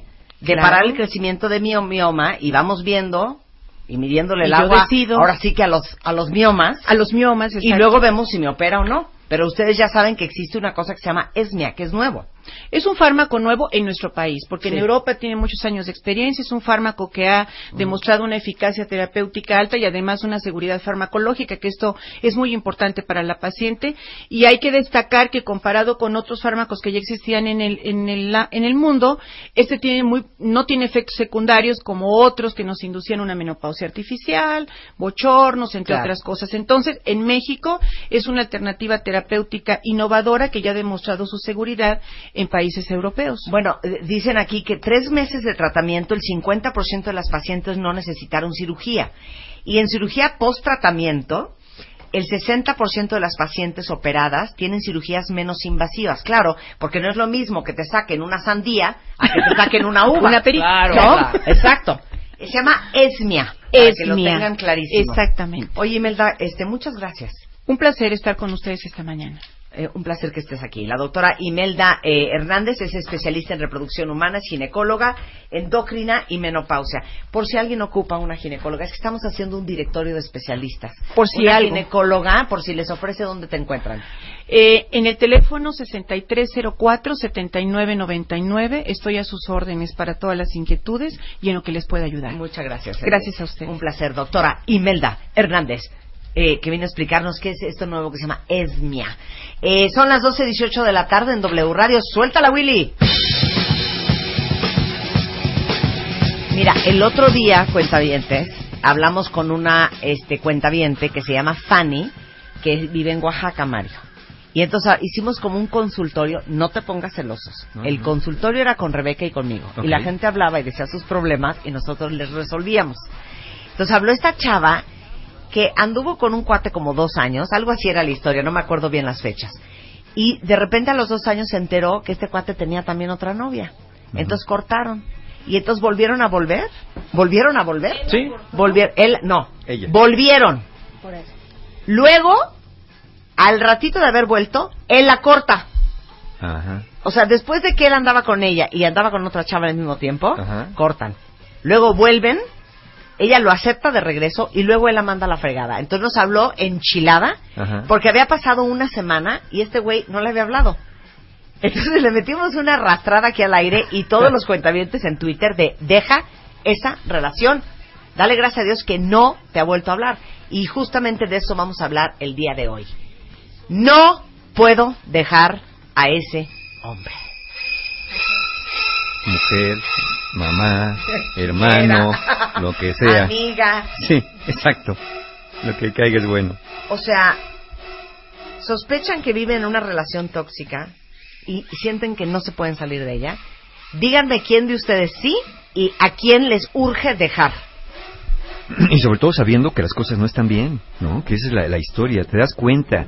Y andas buscando personas que te, que te den como esperanza, que alimenten tu esperancita de que no, mira, échale ganitas, no, mira, si le tienes paciencia, no, mira, lo que pasa es que será mejor con el tiempo, aprenden a llevarse bien. Pero tú sabes que las cosas no están bien, sabes que la relación es tóxica y que las cosas no van a funcionar. Mira, y dijo Mario, ¿eh? Esto no es solamente para un hombre, para una mujer. Aquí dice una cuentaviente, ya saben que cuando hablamos de cosas sensibles siempre omito sus nombres. Dice una cuentaviente, yo vivo con mi mamá, no tengo hermanos y ella ya es mayor de 70 y es una pesadilla. Yo Ahí creo que está. eso es, eso es de lo más difícil, ¿eh? Sí. Alguien más dice, yo entré en una relación con un verdadero patán y aún sabiendo que lo era, yo no lo dejaba. Y hasta que alguien me tuvo que ayudar. Alguien, fíjate, ahí está, ahí, va, ahí empezamos a partir de Yo, hija, señales. urge vivir sola, pero siento miedo por dejar a mi mamá. Pero ahí me estoy haciendo daño. Claro. A ver. Entonces, ¿qué es una relación tóxica? Porque mucha gente no la identifica y creo que lo primero es identificarla. Es una relación donde hay disparidad emocional y falta de reciprocidad. Por ejemplo, le prestas dinero a un familiar y cuando se lo cobras se hace el ofendido. Lejos de pagártelo te pide más. Eh, cuando le pides favores, este, no te los hace, pero él sí te pide favores a ti. Es decir, no hay reciprocidad. Es una relación donde no puedes ser tú por temor a las consecuencias. No puedes pedir lo que quieres, decir lo que sientes, no puedes decir que estás inconforme con algo, no puedes hacer reclamos, porque la otra persona te va a hacer un gran drama, ¿no? O te va a acusar de malagradecido, o se va a enojar contigo porque cómo es posible que le reclames algo cuando más te está necesitando. Es una relación donde tienes miedo a mostrar iniciativa y a mostrar tus gustos por temor a que el otro te critique o te desprecie es alguien que, te- que estás con alguien que te manipula, que manipula a quién frecuentas, a quién contactas, lo que posees en tus redes sociales, tus finanzas, tu forma de ser, tu forma de vestir, comer, hablar, pensar. Yo tengo una. Que cuando llega a tu casa se te hace un hoyo en la panza. Sí, sí, que no quieres ni... Que no- cuando llega a una fiesta, se acabó la fiesta. Sí. Se te acabó la fiesta. Que esa relación es que como cuando eres niño y llega tu papá a la casa, por ejemplo, te haces el dormido. ¿No? Porque le tienes miedo. Alguien que te tiene constantemente enchilado, contrariado, de malas, te altera, te saca de tus casillas, te enganchas, te, te enojas, te... ¿Qué más me falta? Te, pones, te pone mal. Te pone mal. Alguien que, te pone mal, que ya no te sabes, pone triste, que te ya no sabes cómo decirle las cosas porque sabes que como se las digas nada le va a parecer, nada le va a embonar. Claro. Son estas personas donde también el otro busca aislarte de los demás, te hace creer que es la única persona que te quiere y que todos los demás te quieren manipular y que a nadie le importas y que, y que te alejes de, de todos porque todo el mundo quiere abusar de ti cuando la persona que está abusando de ti es esa. Claro, o ahora, también una relación tóxica puede ser una relación en donde acaba siendo el amante. Un cuentaviente te dice, yo era el novio y ahora soy el amante. O yo ando con un hombre casado. Esas relaciones no son muy sanas. No, no, no, porque al final no te deja nada de lo que realmente quieres en la vida, que es ser feliz y estar con una persona, pues de tiempo completo, que el que lo quiera hacer, pues evidentemente una relación prestada, alquilada, rentada o compartida, no va a ser la mejor idea. Una relación tóxica también es donde la persona te hace sentir que nunca haces las cosas bien, que nunca es suficiente lo que haces. A veces te vende la idea que le tienes una deuda eterna por lo que te ha dado, o por algo que hiciste en el pasado, allí en 1976, o por lo que has dejado de hacer. En general te culpa de todos sus conflictos en la relación con frases como, pues es que tú me haces enojar, es que tú sacas lo peor de mí, yo por más que quiero llevarme bien contigo, tú no te dejas, o sea, eres, eres una persona negativa y nefasta. No, clarísimo lo que es una relación tóxica. Aquí dice una cuenta el mismo día que habló Fanny, este, yo también marqué. Y hoy, en este momento, ya regresé con el fulano. Ajá. Ok, ¿por qué alguien entra en una relación así? ¿Qué les pasa en la cabeza? Y además, ¿por qué no salen rápidamente? ¿Por qué sienten que no pueden? Eso, Regresando al regresando. Ya volvemos. Marta de Baile, temporada 11. 11, 11. W Radio. No estoy entendiendo, cuentavientes. Mañana vamos a hablar con Gaby Pérez Islas de qué pasa cuando pierdes la autoestima. Pero se los vuelvo a repetir. No entiendo qué están haciendo ahí. No entiendo. Respuestas rápidas. Aquí tenemos A una persona que nos dice, ¿y qué tal cuando él no te quiere dejar y quiere una relación abierta con su novia y contigo? Y yo digo, el, el otro puede creer lo que quiera. Sí, el problema pues es que quieres que tú tú, quieras. ¿no? Es como si alguien llega y te dice, oye, te quiero agarrar una nacha, ¿no? Y tú dices, ay, ay, pues que como él quería me la agarró. Sí, no, pues no. Claro. No, o sea, no me la vas Pero a agarrar. cuentavientes, ¿qué Yo no les eso. pasa? Para eso estamos haciendo el programa de hoy. ¿Qué les pasa? Otra persona ¿Se dice, quieren tampoco? Pues mira, eh, ahorita vamos a ver qué- cuáles son las razones. Otra persona dice, ¿cómo se hace si hay hijos de por medio? Es mi caso. Eh, ya, ya hablamos un día de que los hijos la pasan mucho peor y tienen mucho más efectos psicológicos en una mala relación con, que tengan sus padres que con el divorcio de los padres. Entonces, eh, ¿qué, hay- qué, qué pasa, hijos de por medio? Pues por los hijos a veces, y la relación Bueno, es muy yo le tóxica. puedo dar una frase que he dicho 20 Hay veces. que salir de ahí. Es mejor venir de un hogar roto a vivir en uno. Con eso te digo todo. Es correcto. Bien dicho. ¿Por qué, no ¿Por qué las personas entran en una relación así? Porque generalmente las relaciones no empiezan mal, Claro. empiezan bien. Claro. Si se empezaran mal, casi nadie se metería en una relación tóxica dándose cuenta que es tóxica. Es decir, si te paras en la vía del tren y ves el tren venir de frente, casi nadie se queda parado en la vía. Todo el mundo se sale para que no lo atropelle. Lo que pasa es que el tren te va llegando por la espalda, ¿no? Es como si un camión te atropellara por detrás y entonces cuando te das cuenta, pues ya estás incrustado en la defensa. Son relaciones donde uno y generalmente los dos gradualmente van llevando la relación a la descomposición, consciente o inconscientemente. Claro. Las personas habituadas a las relaciones tóxicas buscan sus complementos. El victimario busca a su víctima. El redentor busca a su pecador. Es decir, los dos, tanto peca el que mata la vaca como el que le agarra la pata. Cuando te metes en una relación tóxica, tú también tienes algo de tóxico en tu manera de relacionarte. Claro, si las chanclas vienen en pares, si Pues, uno cómo tiene no. para lo que a uno le alcanza. Porque les voy a decir qué pasa con todos ustedes que están en estas relaciones que no los tienen del todo contentos. Que una persona tantito más sana, número uno, no entra a una relación así. Y número dos, si la relación era buena al principio y después se descompuso, la gente sana, adivinen qué hacen. Se van. Pero ya, sin Se van. pensarlo, ni sin dudarlo.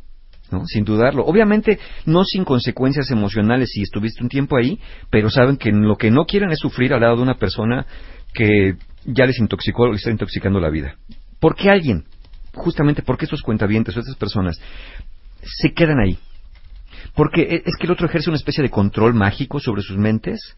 Es que una persona que tiene algún poder metafísico sobre su voluntad. Que le pusieron toloache. Exactamente, ¿no? O, o este, o algún tipo de ahí de raspado de uña. No.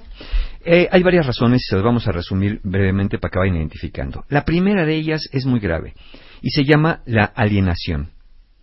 Es decir, estás con una persona que empieza a decirte cosas y cosas y cosas de cómo es el mundo, mira tu mamá no te quiere, tu jefe es un patán, solamente yo, este, tú no puedes, pues es que, pues como eres medio bruta, ya ves que no se te da nada, eh, todo te sale mal, pero sigue mis consejos. Entonces, empiezas a reemplazar la realidad vivida por el discurso del otro. Eso es la alienación.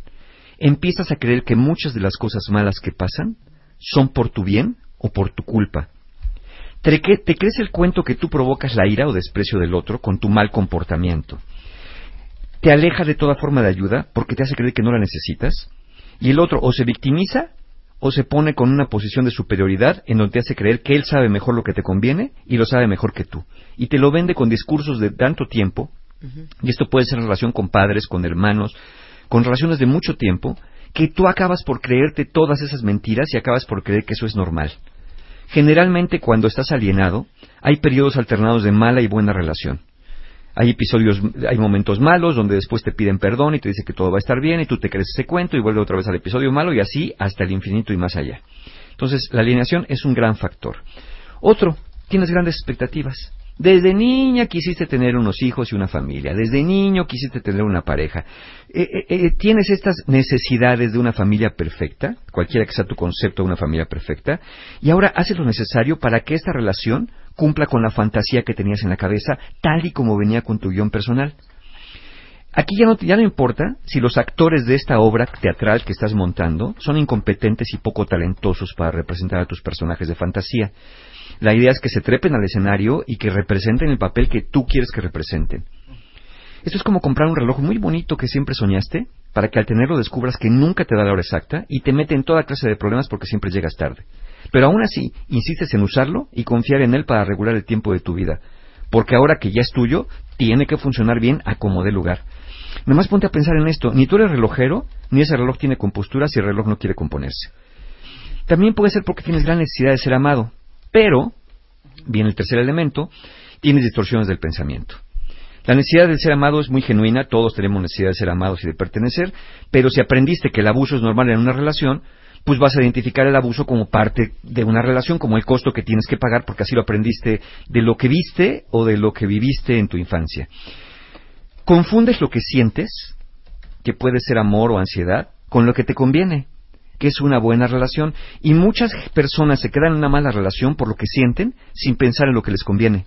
Claro. Porque dices, bueno, sí, yo puedo entender que ames a esa persona, independientemente que esa persona sea amable eh, contigo o no, o amable por sí misma. Pero es que lo ha dicho Mario muchas veces, cuentavientes. A ver, seguramente si ahorita los tuviéramos a todos ustedes que no han podido dejar una relación enfrente, todos nos contestarían básicamente lo mismo. Es que te juro que la amo. Es que te juro que lo amo. Es que adivinen qué. Lo ha dicho Mario 40 veces. El amor no alcanza. Sí, y, y yo puedo entender que ames a alguien, lo que no entiendo es por qué te quedas con alguien que amas que te maltrata. Porque el sentimiento ahí está. Sí, pero ya olvídate de que tu percepción del amor está totalmente Sí, sí. distorsionada. Está ya, fregada, ok, sí. sí, lo amas en tu mente, Órale, perfecto. sale. El amor no alcanza. No, no, no es suficiente. El no. buen sexo tampoco alcanza. Sí.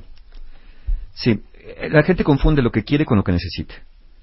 Hay personas que quieren compañía, pero lo que necesitan es una buena relación. No, y yo creo que también confundimos lo que queremos con lo que nos hace bien. Sí, porque Claro, padecemos... yo también quiero ahorita tragarme una pizza doble pepperoni dos veces al horno de Dominos. Sí. Pero no me hace tan bien. Pero ahorita a estas horas de la mañana y No comértela entera bien. no te hace tan bien.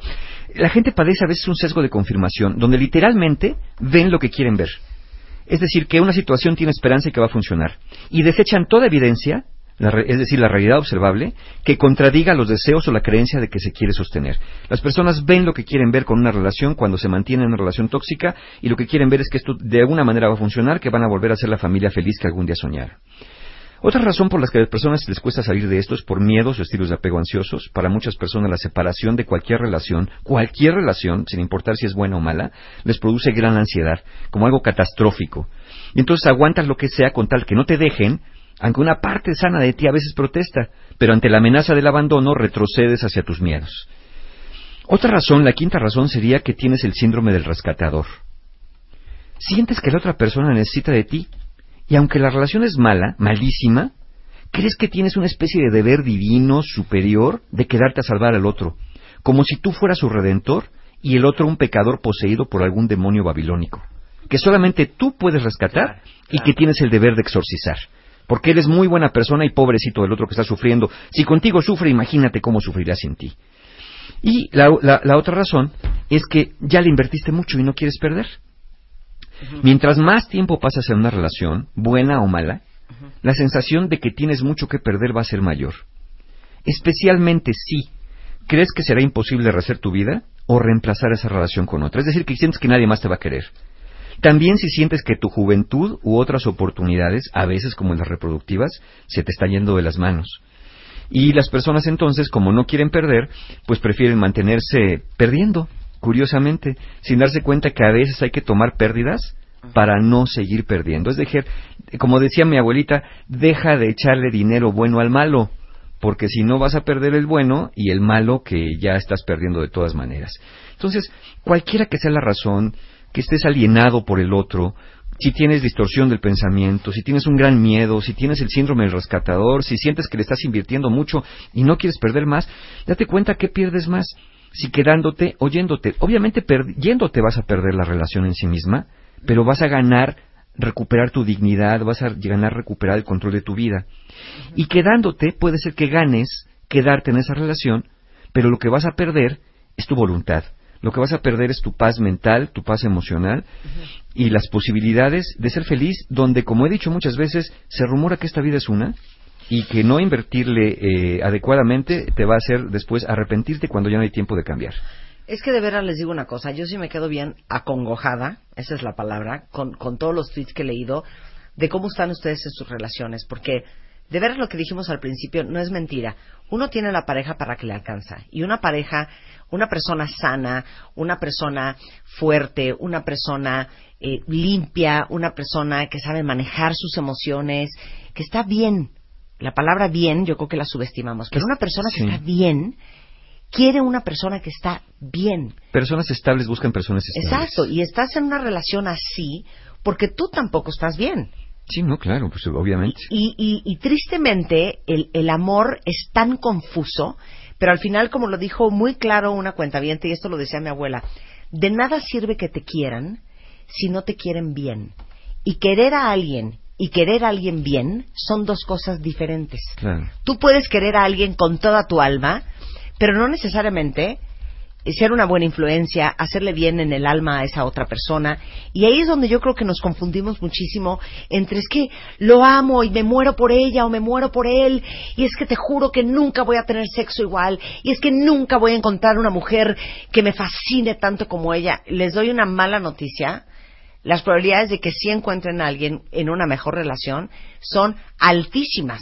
Y desafortunadamente, como la ley de vida, no están dejando el espacio para que eso suceda. Claro, y como estás alienado, como tienes miedo, como tienes síndrome del rescatador, no te sales de una relación donde crees que es necesaria tu presencia, aunque tu felicidad vaya de por medio. Claro, y sabes que lo dijiste muy bien. Al final, piensen, esta es la única vida que todos tenemos. Y es solamente tu responsabilidad lo que haces con tu vida. ¿En qué le estás ¿Con quién compartes tu vida?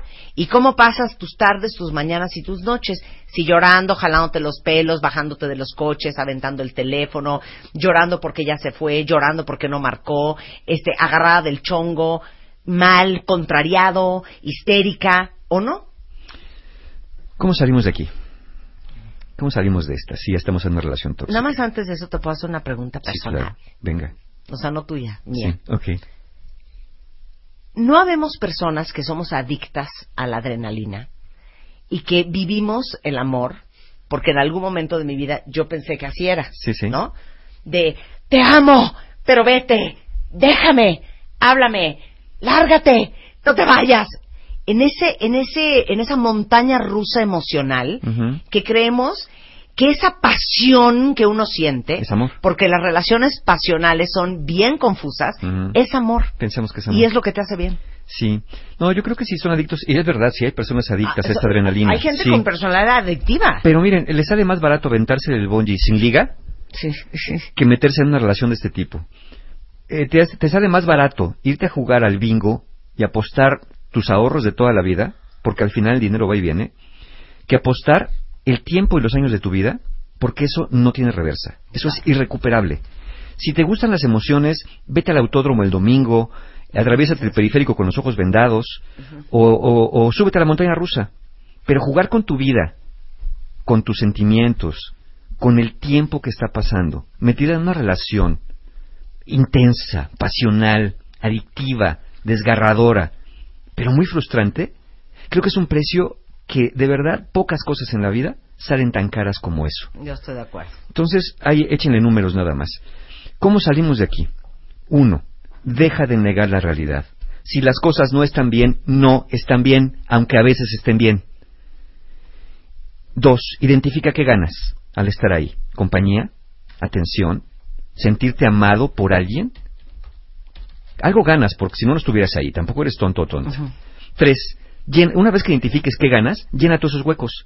Haz cosas por ti, para ti, que te hagan sentir como vamos a, necesitas. hacer, vamos a hacer este simulacro. Vuélvemelo a decir. Yo soy tu paciente. Sí. Yo voy a hacer los cuentavientes, ¿ok? Ok. Todos somos Marta ahorita. Uno, deja de negar la realidad. Si las cosas no están bien, no están bien. Es que sabes que Mario, no siempre están mal. O sea, te lo juro que cuando estamos bien, esto es típico, ¿no? Sí. Te juro que cuando estamos bien es increíble. Ok. ¿Sí- sí no es así? Cuando estamos bien es increíble. Ok, ¿cuántas veces están bien comparado con cuántas veces están mal? O sea, si nos peleamos, hace cuenta, una, dos veces por semana, si es súper desgastante, o a veces pasa un mes y no nos peleamos, pero luego cuando nos peleamos, o sea, se destruye todo. Digo, el mes pasado tronamos, Mira, y tronamos una semana, pero ya Si volvimos. estuvieras bien, no estarías aquí. es que así es. Sí, claro. Si estuvieras bien, no estarías aquí. Estás aquí porque no estás bien. Y Sí. cuando las cosas no están bien, no están bien, aunque a veces estén bien.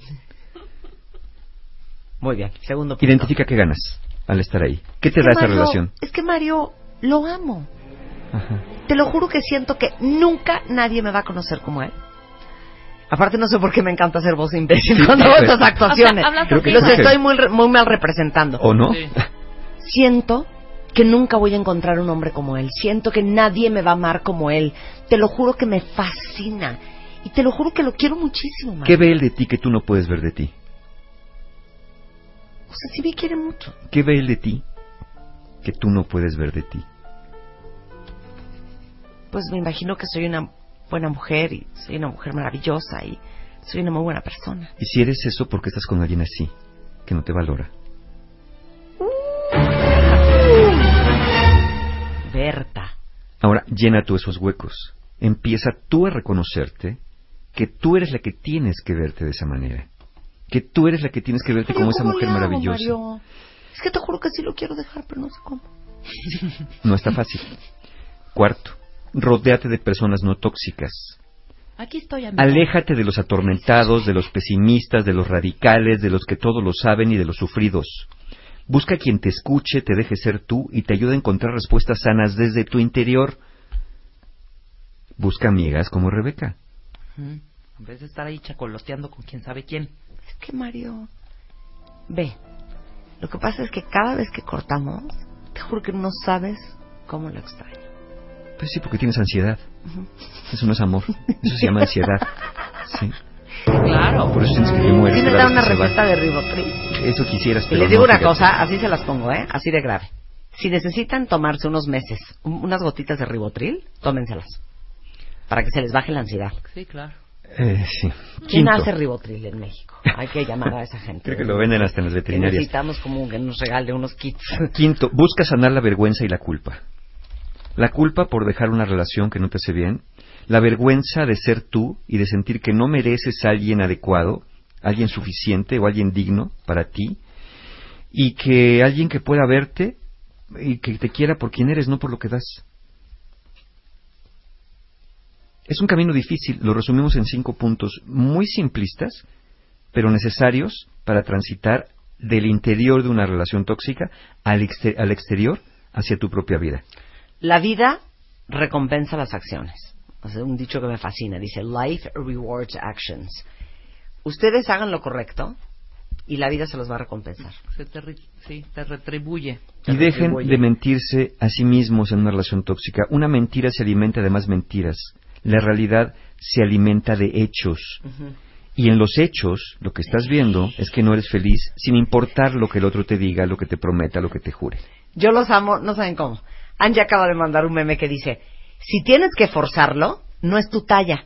Aplica para anillos, zapatos, pantalones, amistades y novios. ¿Sabes qué? Es el mejor tweet que he visto hoy. Y otro que es una verdadera joya que mandó Ai- Aidan. Si no te moriste comiendo tacos de cinco tacos por 20 pesos, menos te vas a morir de amor, ¿eh? Acuérdense de algo. Lo dulce puede ser bueno, pero también tan nocivo como adictivo. No es tan importante a qué te sepa, sino el efecto que en ti hace. Si te provoca diarrea, pues probablemente no estaba tan bueno para ti.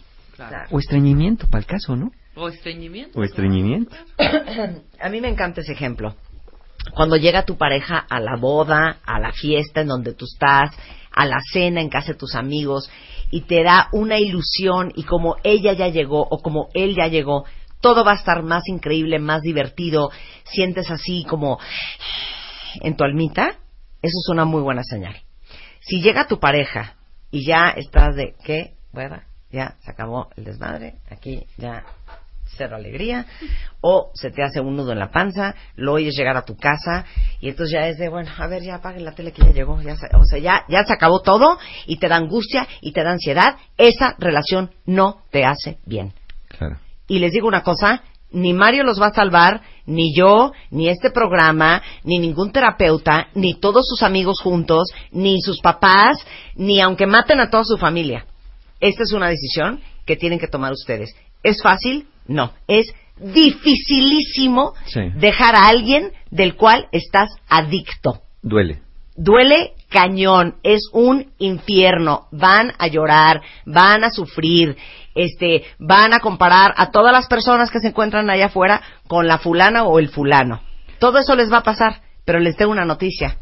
Todo eso pasa y no pasa nada. Véanlo como un cáncer. A un cáncer hay que extirparlo. Claro. Hay que sacarlo, hay que y como decía mi abuela, a grandes males, grandes remedios. Y les digo algo, la gente que sale adelante en esta vida, la gente que tiene relaciones exitosas, son personas que tuvieron los pantalones para salirse de las relaciones que no les funcionaban, que no se conformaron con lo que tenían y que salieron a buscar algo mejor. Así le hace la gente exitosa. Y cuentavientes, acuérdense que nadie está obligado a ser feliz. Nosotros hacemos esto, hablamos de estos temas. Las, eh, esta es parte de, de, de estas, de esta se- pequeña secuencia que estamos haciendo. La semana pasada hablamos de el árbol que dio demasiado. Hoy estamos hablando de por qué cuesta trabajo salir de este tipo de relaciones y tal vez la semana que entra les, les aderecemos con algún otro tema que tenga que ver con esto, porque vemos que hay por aquí, como dijimos, muchos amantes y amantes, que ya hemos hablado de eso en, en- en otros programas. Pero ustedes tienen la decisión, nadie está obligado a ser feliz si no quieren. No más que eso sí, si ustedes se atienen a no ser felices, olvídense de estarse quejando con sus amigos y sus amigas, porque la verdad hartan con sus quejas y con sus pocas acciones. Gina mandó un texto muy fino, muy, muy bonito en Twitter, que ahorita se los voy a retuitear, que dice de la siguiente manera. Love is like a fart. If you have to force it, it's probably shit. Es una joya. Es una joya. La vida, no, el amor es, es que me choca esa palabra en español. Ay, sí, el amor es como un gas. Si lo tienes que forzar, probablemente es mierda. Es una joya, es una joya. Aplausos, aplausos Gina. Muy bien. Entonces ya se les dijo, ahora sí que el que por su gusto muere, que lo entierren parado. Ya, oficial voy a hacer el libro con las frases de mi familia. Te lo juro. Voy a hacer un libro con las frases de mi familia. Oye, gracias Mario. Me ha encantado de la ¿Curso o vida. algo? Sí, claro, hay talleres para todas las personas. Ahí, ahí les va. Talleres para todos, se los voy a dar así en secuencia rápida. Si perdieron a un ser querido por muerte y no pueden superar esta gran pérdida, que por supuesto es muy difícil, sábado 16 de julio, aprender de la pérdida. Si ya los dejaron, tronó su relación amada, su relación idealizada y sienten que nomás no levantan cabeza porque aquel ser generoso se les fue de su vida, tenemos relaciones rotas para que superen este tipo de pérdida, pareja, divorcio, separación. Si lo suyo es todos los males de la tierra y no saben ni por qué les pasa lo que les pasa y no les funciona nada, ni relaciones, ni amigos, ni chamba, ni dinero, tal vez su problema son las heridas de la infancia, hasta problemas de alimentación, de sobrepeso, bueno, todas las heridas de la infancia producen grandes cosas. Eso lo tenemos el domingo 17 de julio. Y el, perdón, el domingo 31 de julio. Y las personas que tienen muchos miedos, que quieren buscar un proyecto de vida, trascender limitaciones personales, el viaje del héroe, ese viene el 7 de agosto, que a lo mejor es el último del año. Toda la información de estos talleres, las formas de pago, las encuentran en la página de mis amigos, encuentrohumano.com, ya sea pérdida por muerte, pérdida por separación, problemas de la infancia y miedos. Todo está por ahí y ahí nos vemos en los talleres. Muchísimas gracias. Te, te quiero, Mario. Gracias, encantado yo también. Una cuenta bien, después de todo lo que dijeron, ¡sas, culebra! Pues sí, ¡Sas, culebra! Pues ya está. Oigan, para todos los que tienen mascotas, eh, eh, ya existe en México Frontline Plus. Eh, esto elimina pulgas, garrapatas, previene su reproducción, es súper fácil de usar porque son estas, estos, eh, ¿cómo se llaman? Como, como pibetitos, como unas, unas, unos, unos cartuchitos que los abres, los pones en el lomo de tu mascota, no importa si es un perro o un gato, y es una forma súper segura de protegerlos contra pulgas y garrapatas eh, todo el mes. Y Frontline Plus lo venden en cualquier tienda de mascotas o médico veterinario. Con esto nos vamos, estamos de regreso mañana en punto de las 10 de la mañana. Ni modo, crecer duele. Así es que, venga, llorando y caminando, cuentavientes. Bye. Como nuevo cliente de Western Union, puedes disfrutar de una tarifa de envío de cero dólares en tu primera transferencia internacional de dinero en línea. Envía dinero a los tuyos en casa de manera rápida, fácil y conveniente. Visita westernunion.com o descarga nuestra app hoy mismo y tu primera tarifa de envío corre por nuestra cuenta. Aplican ganancias por cambio de moneda. No disponible para tarjetas de crédito y envíos a Cuba. Servicios proporcionados por Western Union Financial Services Inc. NMLS 906983 o Western Union International Services LLS NMLS 906985.